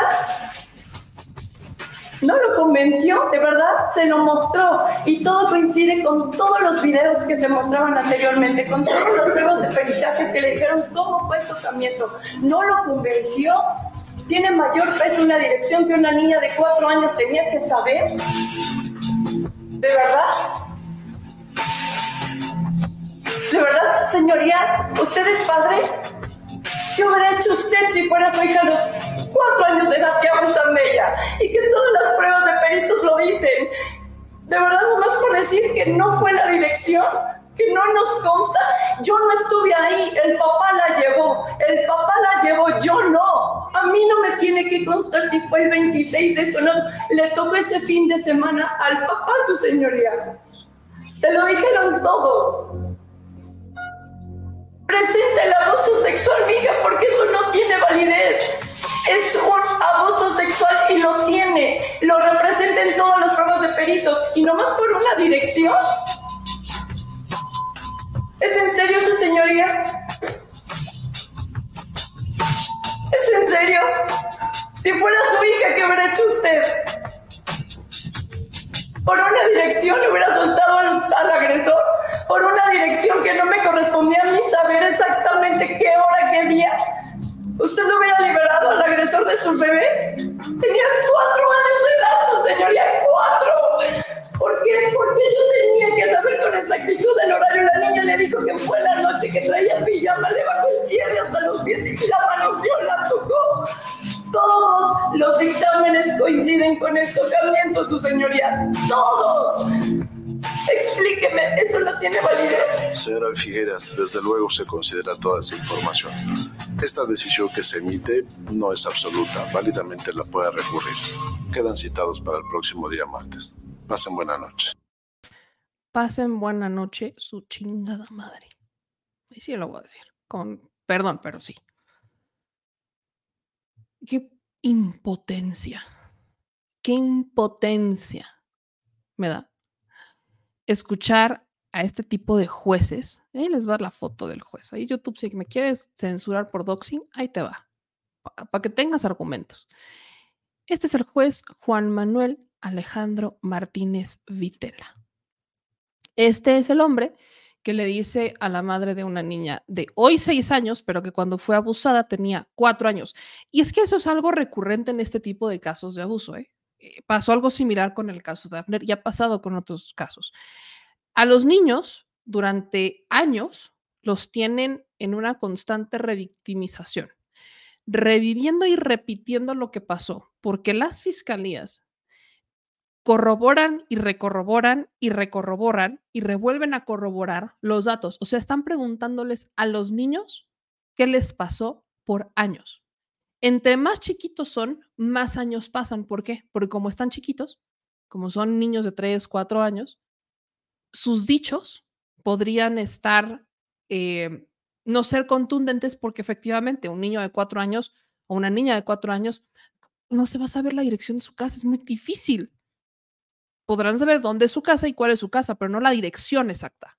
Y si no es su casa y los llevaron a otro lugar, entonces tampoco se sabe en esa dirección.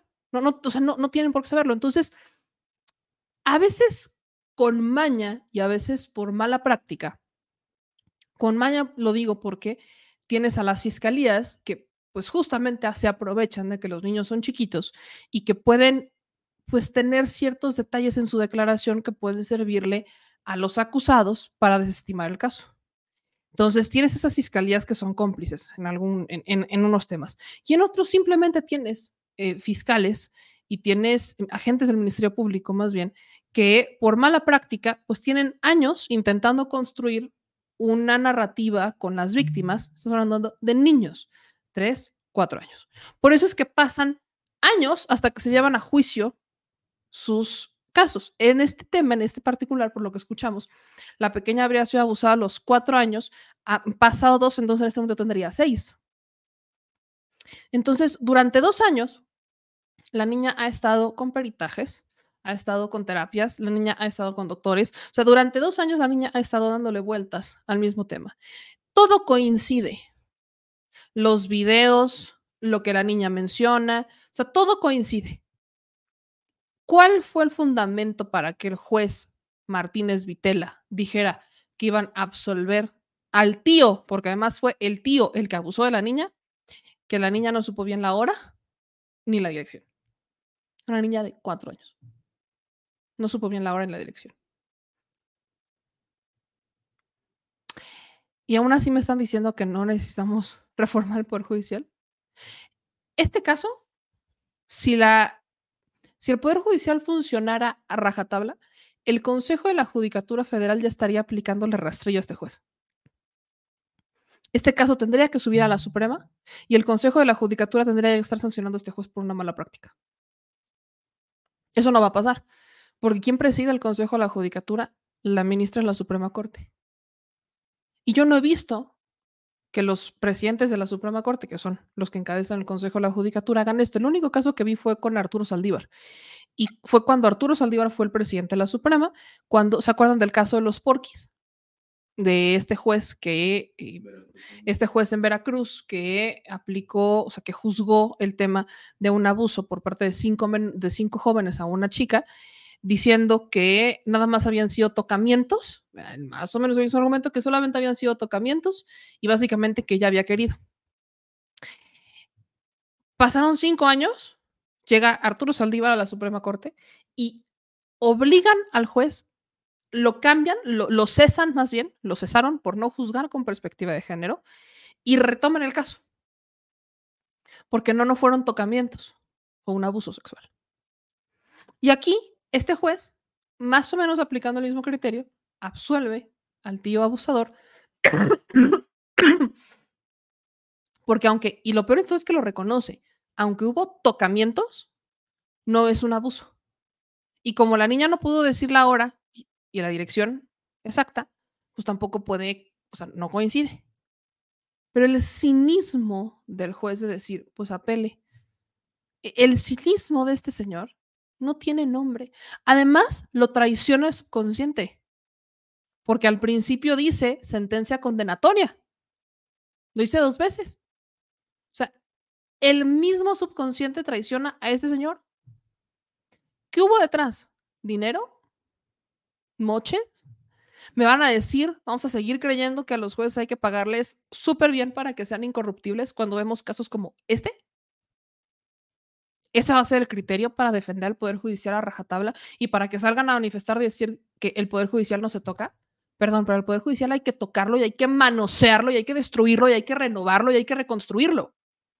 Porque el Poder Judicial, como está en este momento, es capaz de esto, de liberar a un abusador sexual porque una niña de cuatro años no pudo decir exactamente el día, y la hora y la dirección en la que fue abusada.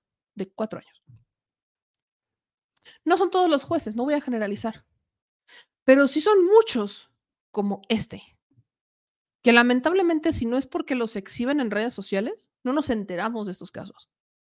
Es indignante, es repugnante y es una vergüenza nacional que quienes supuestamente han jurado proteger a las personas, la constitución y hacer justicia, hagan exactamente lo opuesto. Exactamente lo opuesto. Ante estas evidencias, ¿qué va a pasar? Vamos a ver a Norma Piña aplicar criterios en el Consejo de la Judicatura Federal. ¿Lo vamos a ver? O, nos vamos a quedar callados y esto no va a pasar más allá de este video. ¿Qué va a pasar? Yo, yo, yo sí quisiera saber, porque tengo, tengo muchas dudas en cuanto a lo que pudiera ocurrir con una Suprema Corte que prefiere ser intocable que aceptar que existe corrupción y aceptar que simplemente ellos no tienen cómo responder ante ese tipo de jueces y que los protegen además. Y miren. Oigan, vámonos a, temas, a temas interesantes también. Porque se acaba de filtrar un audio, este relacionado otra vez. Puebla siempre dando de qué hablar y no necesariamente las mejores cosas. Hoy se filtra un audio donde el presidente estatal del PRI, Néstor Camarillo, habría negociado candidaturas. Fiel a los principios de Alejandro Moreno Cárdenas, que andaban negociando candidaturas a cambio de dinero, el presidente estatal del PRI aplica lo mismo con San Pedro Cholula. Quiero que escuchen este audio entre la que iba a ser candidata en San Pedro Cholula y el dirigente del PRI. Ahí, una rayita más al tigre llamado PRIAN RB. Si tú sabes que yo ya había pactado con el PRI, yo ya había dado dinero. Y hasta el pinche Néstor también me dijo, pues que sí, que está complicado, que no pueden hacer nada. Me lo tienen que regresar, si fueron dos millones y medio. Mañana, mañana te veo, porque este, si no, sí voy a hacerle una mamada y voy a tratar de dividirle ahí a, esta pinche vieja. Y no pactar con el pendejo del Salomón. Si tú sabes que yo ya había pactado con el PRI, yo ya había dado dinero. Y hasta el pinche Néstor también me dijo, pues que sí, que está complicado, que no pueden hacer nada. Me lo tienen que regresar, si fueron dos millones y medio. Mañana, mañana te veo, porque este, si no, sí voy a hacerle una mamada y voy a tratar de dividirle ahí a, esta pinche vieja. Y que no pactar con el pendejo del Salomón. Si tú sabes que yo ya había pactado con el PRI, yo ya había con la fina. Pero ¿saben qué es lo peor? Que ya aplicaron la vieja confiable y ahora dicen que eso es inteligencia artificial. O- Obvio. Ya dijeron que es inteligencia arti- Pero es que no, no hay manera que sea inteligencia artificial porque además coincide. Se destaparon estos audios donde Paola Angón Silva eh, se va en contra de Néstor Camarillo Medina, el priista, el dirigente del PRI, que ya ha sido acusado en más de una ocasión. O sea, este hombre es el dirigente del PRI en el estado de Puebla. Y en más de una ocasión ha sido señalado de comprar y vender candidaturas. Exacto, es el mini Alito, es una réplica de Alito, nada más que esta es versión guachicolero. Literal, ¿ok? Ahora, el priista, o sea, Néstor Camarillo dice que es una creación de inteligencia artificial, que es una guerra sucia en su contra, que no sé qué. Pero el eje de este audio es que Paola Angón dice que le dio dos millones de pesos a Néstor Camarillo para asegurar la candidatura a la presidencia municipal de San Pedro Cholula por el PRI-PAN-PRD. Su reelección, más bien. Solo que ella hace unos días se bajó de esa reelección. De una manera muy rara, la actual alcaldesa de San Pedro eh, ahora dice que ella nunca buscó extender su mandato en el municipio y que recibió una invitación para ser diputada local. ¿Esto por qué se da? Fíjense que los cambios en Puebla se están dando justamente a raíz de las candidaturas de Morena PT Verde. Por ejemplo, fue muy polémica la inclusión del hijo de Tony Gali como candidato a diputado por la coalición, siglado por el Verde, pero candidato a la coalición en un distrito ya había una candidata para ese distrito, una candidata panista. Al momento en el que entra Tony Gali Jr. como candidato, empezaron a darse una reconfiguración de cargos y la que iba a ser candidata se bajó. Por eso les dije, o sea, en el caso de Puebla, yo, yo no soy fan de muchas de las candidaturas, pero al menos en el caso de Puebla, muchas sí son competitivas y sí tienen todo para ganar. Tan lo tienen que el propio PRIPAN PRD en Puebla está moviendo sus fichas de manera desesperada porque los candidatos que pensaban que iban a ganar hoy ya no la tienen tan segura. Más o menos es el caso de las Cholulas, San Andrés Cholula, San Pedro Cholula y también de la propia capital, que la capital está mucho más disputada, pero bueno, ahí el perfil está entre Pepe Chedraui, un expriista que además financiaba campañas del PRI a nivel nacional y muy cercano también a los Moreno Valle contra Mario Riestra, o sea, es el Yunque contra el PRI. No hay morena en esa coalición, pero bueno. El asunto con este audio es que ocurre algo similar. Mientras en este estamos escuchando que la actual alcaldesa dice que está, estaba muy enojada porque dio dos millones para asegurar la candidatura, por el otro lado, unos días antes de que se filtrara este audio, ella misma dice que ya siempre no, ¿no? La actual presidenta municipal de San Pedro Cholula dijo que no, que ella se va a mantener ajena al tema político, pero que va a continuar trabajando, que ella nunca tuvo intención de buscar la reelección, pero sí, sí la invitaron a ser candidata a diputada local. A ver, entre una presidencia municipal y una diputación local, pesa más una presidencia municipal. este audio coincide un poco con estas declaraciones, cuando ya se hablaba básicamente de su intento de reelección, pero ¿qué es lo que pasó? Pues que Néstor, como los priistas y panistas de hoy, no saben respetar los acuerdos y lo peor es que les transan la lana. O sea, dos millones de pesos, una candidatura que no cuaja para que te conformes con una diputación local. Y entonces sale y dice Néstor que es inteligencia artificial. Porque a Néstor se le hace muy fácil como que los mexicanos, en este caso los poblanos, no nos acordemos que es un biznero y que está básicamente pues lucrando políticamente como lo ha hecho Alejandro Moreno Cárdenas. De verdad creen que la gente es tonta y no, no lo somos. Los poblanos sabemos quién es Néstor Camarillo y sabemos de lo que es capaz. Tan lo sabemos que, por ejemplo, el jurídico, échense esta, esta no la había comentado, pero ya, ya tiene un rato. El jurídico, el eterno jurídico del PRI, que toda su vida había sido jurídico del PRI, que tenía, o sea, ha visto pasar dirigentes y él se mantenía ahí. El jurídico del PRI le renuncia a Néstor Camarillo. Y literal, le deja aventado el proceso electoral y es pues, a ver quién los registra, papá. A ver quién los registra. Y Néstor Camarillo se atreve a decir que son unos traidores, minimiza las renuncias del jurídico y a raíz de las renuncias del jurídico y de un grupo importante de pristas en Puebla, empiezan a establecerse todas estas denuncias en contra de Néstor Camarillo por comprar y vender candidaturas. Ya tenían rato, nada más que no había una prueba. Ahora ya tenemos este audio. O sea, no es la primera ya van varias, van varias. De hecho, eso es lo que ha motivado que muchos priistas se salgan del PRI, porque Néstor está haciendo business, o sea, Néstor está comprando, está, está, negociando candidaturas y ahora sí es quien las pague. Y ya ni siquiera eso, como el caso de Pablo Langón, te garantiza que puedas ganarte o quedarte con la candidatura, porque te puede transar la lana en cualquier momento, en cualquier momento, perdón. Y este hombre Néstor Camarillo, que va para una pluri, está buscando amarrar fuero. ¿Y qué va a pasar con toda esa lana de las candidaturas? Pues patitas para que las quiera. Próximamente vamos a ver ahí una casa quizás en Quecholac, eh, una de esas mansiones ahí en, en, su, en su lugar de origen, entre Quecholac, Palmar de Bravo, Palmar de Tochapán. Por ahí quizás vayamos a ver una casa o quizás que se las entregue a sus amigos guachicoleros. No lo sé, pero me queda claro que Néstor Camarillo, y es que no es broma cuando digo amigos guachicoleros, neta, yo, o sea, no es broma él sabe que no es broma. Los poblanos sabemos que no es broma, pero volvemos a la máxima de necesitamos pruebas para encarcelar a este tipo. El asunto es que, bueno, este hombre se va a quedar con las candidaturas, y se va a quedar con las lanas y se va a ir de pluri. Y viva el fuero. Vivan los pristas y vivan los panistas. ¿Cómo de que no, amigos? ¿Cómo de que no? Y hablando de poblanos, ¿quién creen que regresa al escenario? Yo es momento de sacar, ¿sabes qué? Saquen, sáquenme el cronómetro.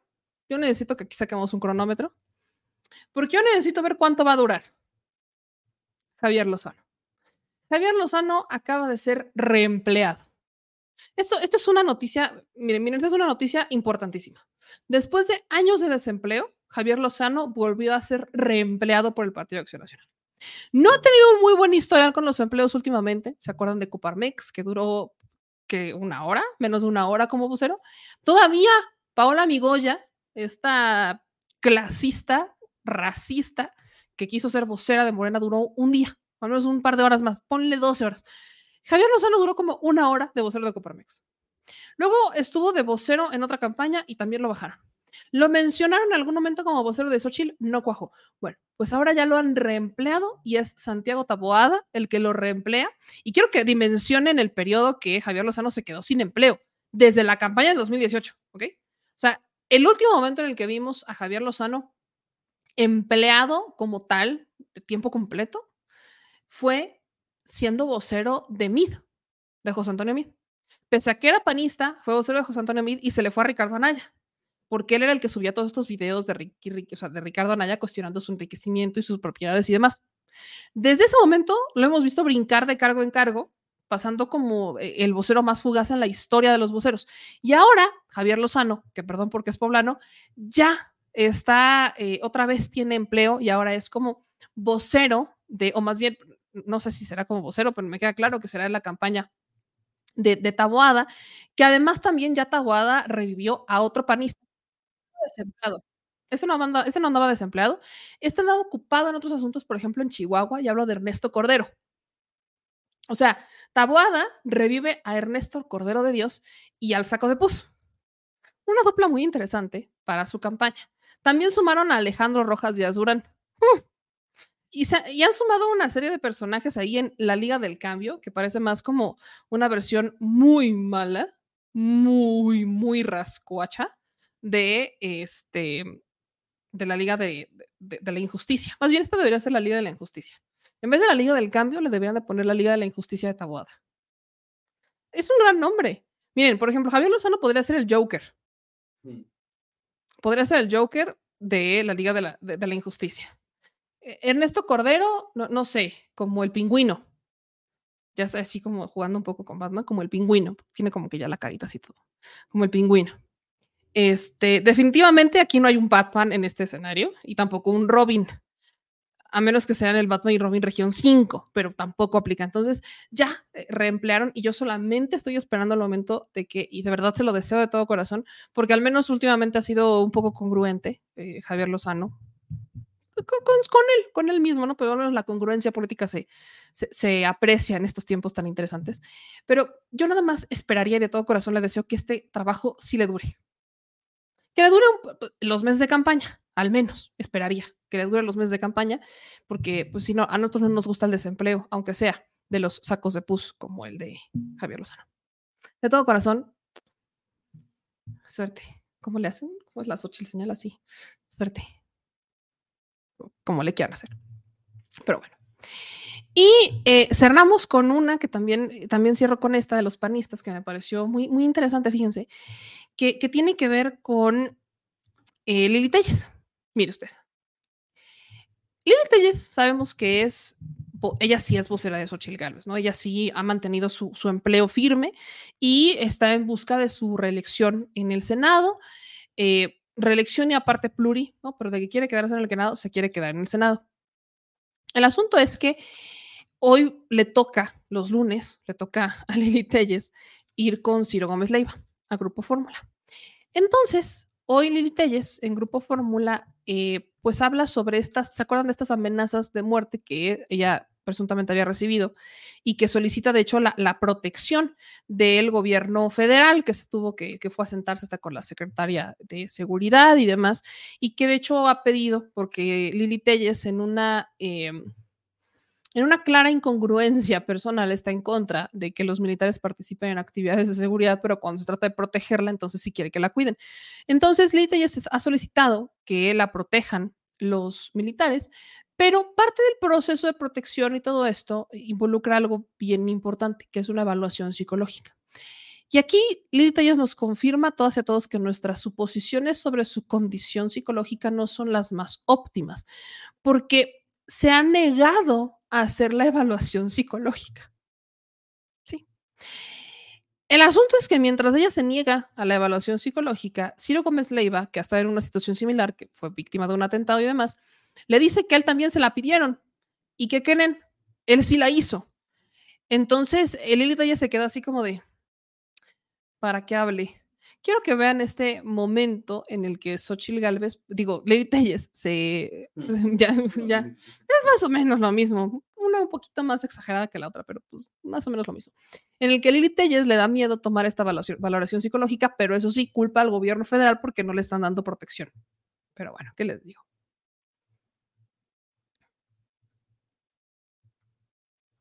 Así, si me permites. Hace más de un año que yo presenté una denuncia por amenazas de muerte. La fiscalía hizo su trabajo y ubicó a quienes me amenazaron de muerte.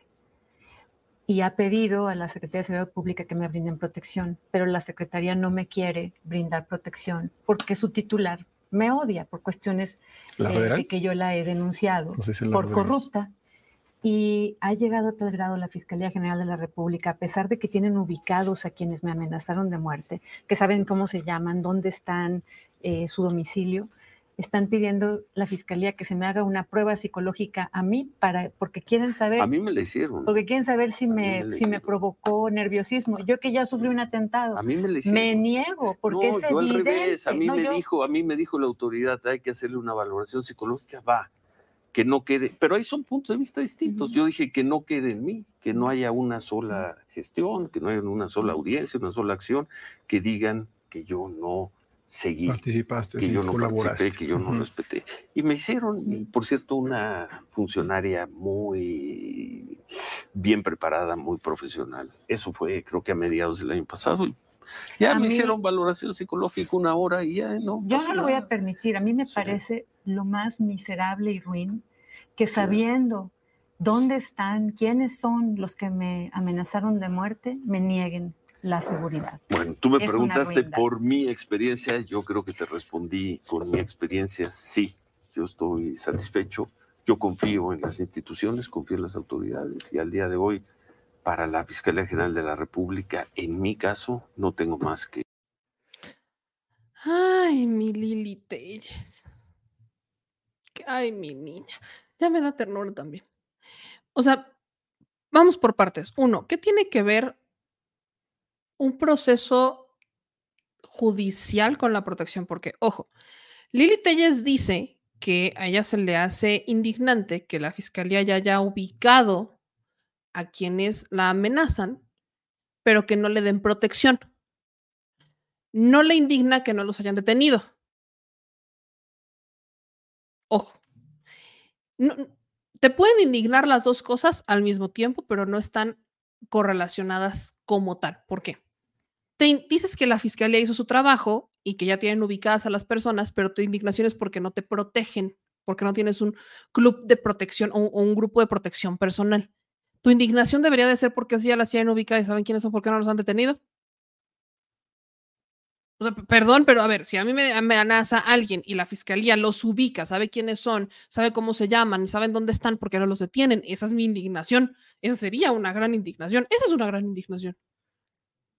Puede ser que porque no los han localizado, porque se dieron a la fuga. Razones hay. Pero es un proceso que llevan entre la fiscalía y el Poder Judicial. Porque además, ojo, para solicitar detenciones y demás necesitas de los jueces, no nada más es como que la fiscalía diga ya voy, ya llegué. No, necesitas que un juez te autorice la orden, etcétera. Es un proceso judicial. La protección es otra cosa. Y para otorgarte una protección necesitan ver cuál es el grado de vulnerabilidad que presenta la víctima. No van a sentarse nada más decir, bueno, es que sí yo la veo vulnerable porque pues, sí, Lilita ya sí se ve medio flaquilla y está como, no, pues sí, pobrecita, ¿verdad? Ya nada más ya la vi, vamos a darle protección. No, necesitas una evaluación psicológica que respalde porque es dinero del gobierno que se va a utilizar para proteger a una persona.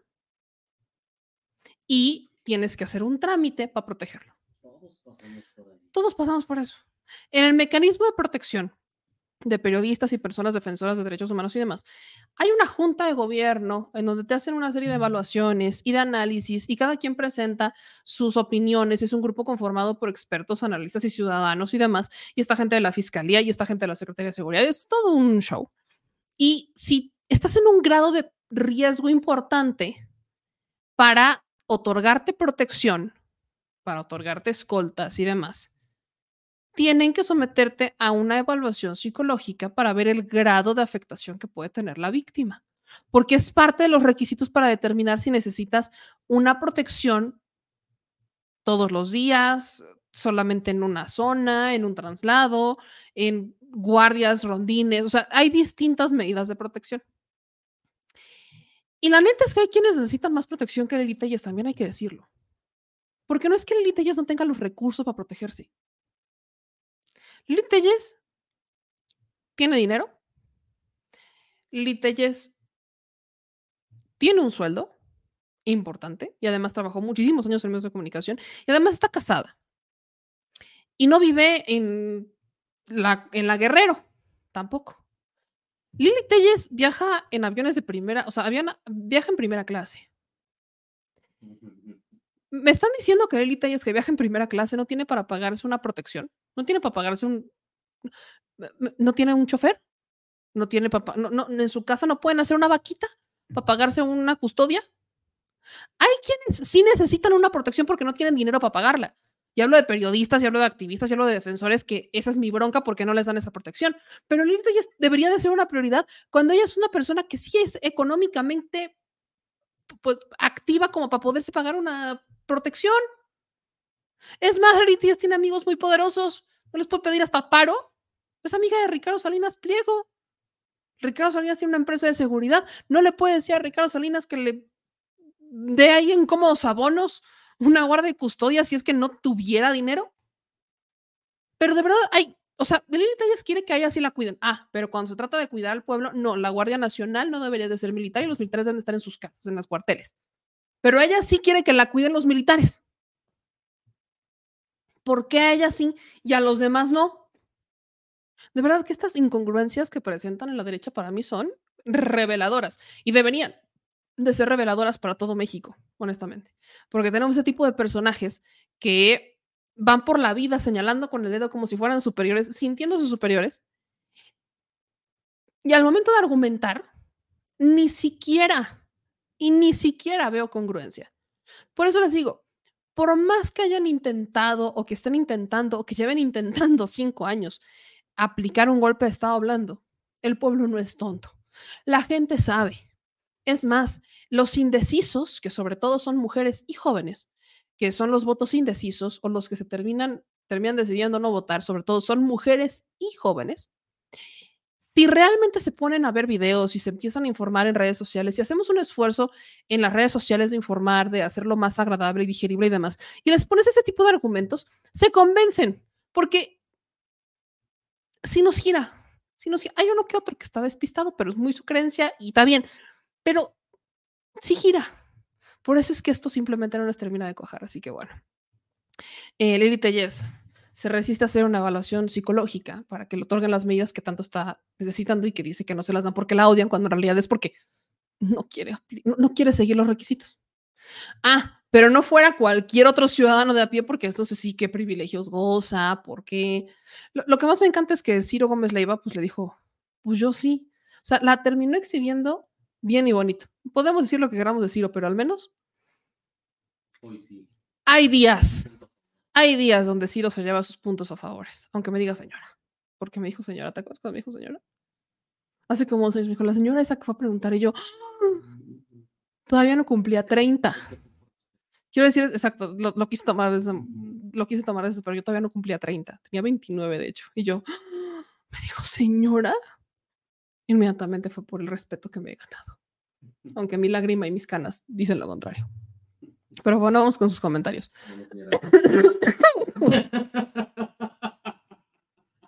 Mira, yo lo voy a tomar con respeto porque yo no soy Sandra Cuevas. Que ahora dice Sandra Cuevas, yo quiero ver eso. Ya, es, ya sabemos que va para el Senado como Movimiento Ciudadano y ya fue a sus primeros actos, fue al registro ahí de que, que se nos olvida que hay un tercer candidato que es Jorge Álvarez May. bueno, tan se nos olvida que hasta Xochitl Galvez lo trolea, porque ya lo cepilló también Xochitl Galvez de la contienda y Jorge Álvarez Mané se le fue y dijo, usted no decide quiénes son candidatos y quién, yo soy candidato, bueno, pero a la gente se les olvida que existe Jorge Álvarez Maínez. Y es su culpa, ¿eh? Porque bien podría aceptar entrevistas y podríamos estar hablando de él y podríamos estar platicando, pero no quiere aceptar entrevistas y manda a su cepilladora, rasuradora, yabada, boom, a que nadie hable de sus pedas, pero bueno. Pero el asunto es que Sandra Cuevas fue al registro de Jorge Álvarez Maínez, que estuvo bien pelón ahí en el INE, y la entrevistan, ¿no? Y, y Sandra Cuevas ahora dice, quiero, quiero, quiero que escuchen esto. Dice Sandy Cave que vamos a ver a una Sandra Cuevas en el Senado mesurada,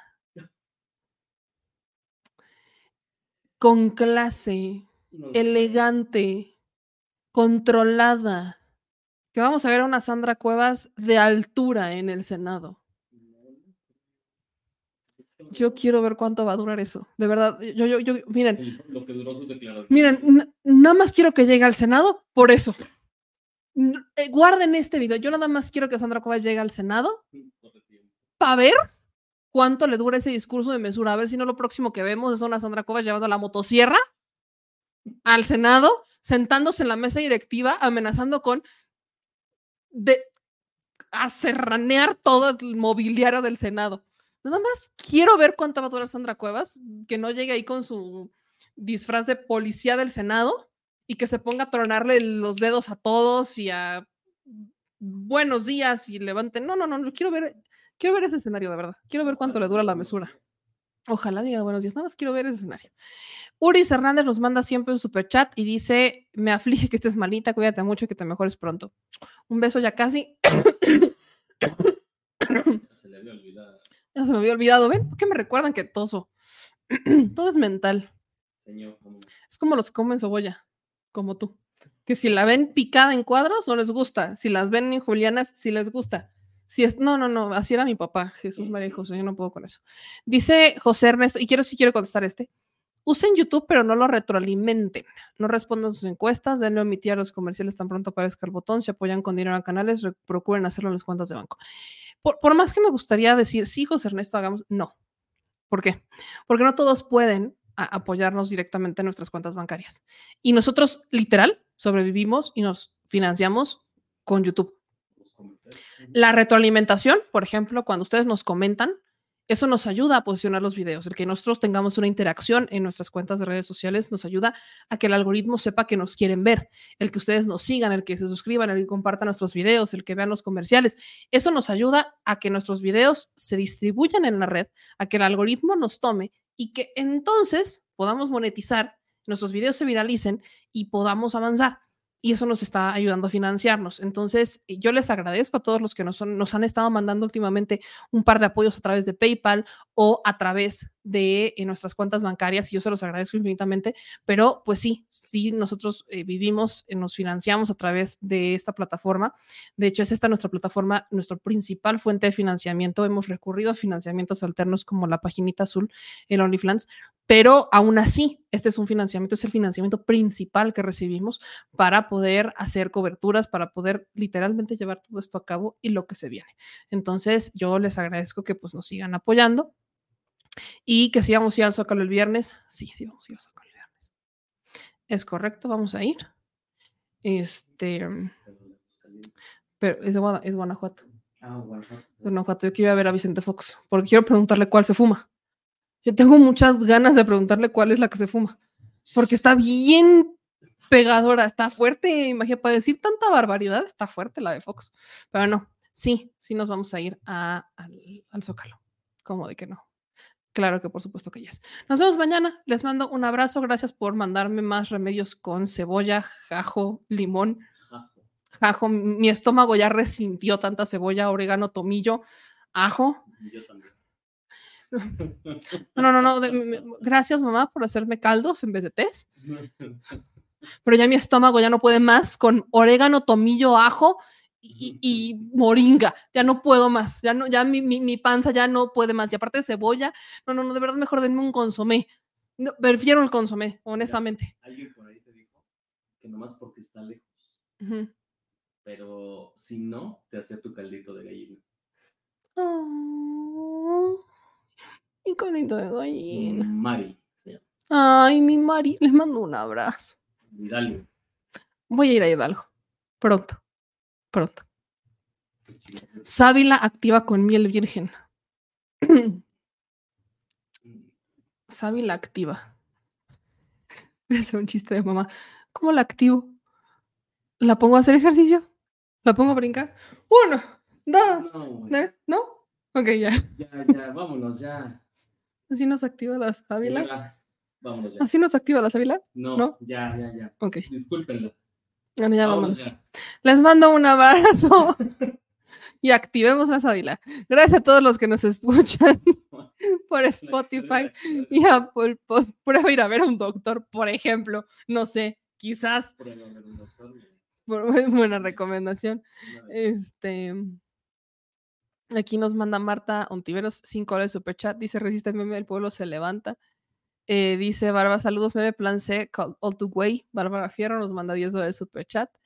Este dice meme, aguas porque Nora sigue preguntando. No, no, sí, sí vamos a ir, sí vamos a ir. No, Nora pregunta mucho porque luego no ve, luego no leemos los comentarios y ya, ya, me la conozco. Pr- Prueba con Coca-Cola con jengibre hervido. Areli, te mando un abrazo. Muchísimas gracias, Areli, por, por comentar. Este cerveza con limón y chamoy, si no te cura, te fuerza alegre. La- Ese es el señor productor. Que a ti te gusta la cervosa, la cerveza cervosa.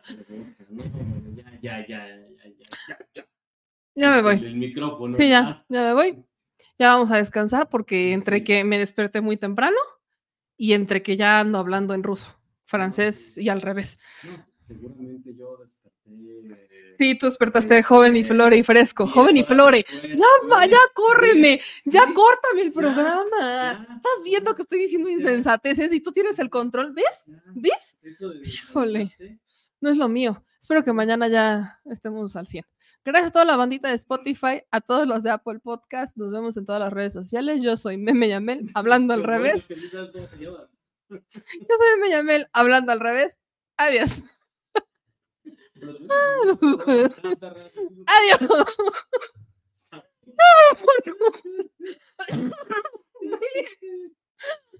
No.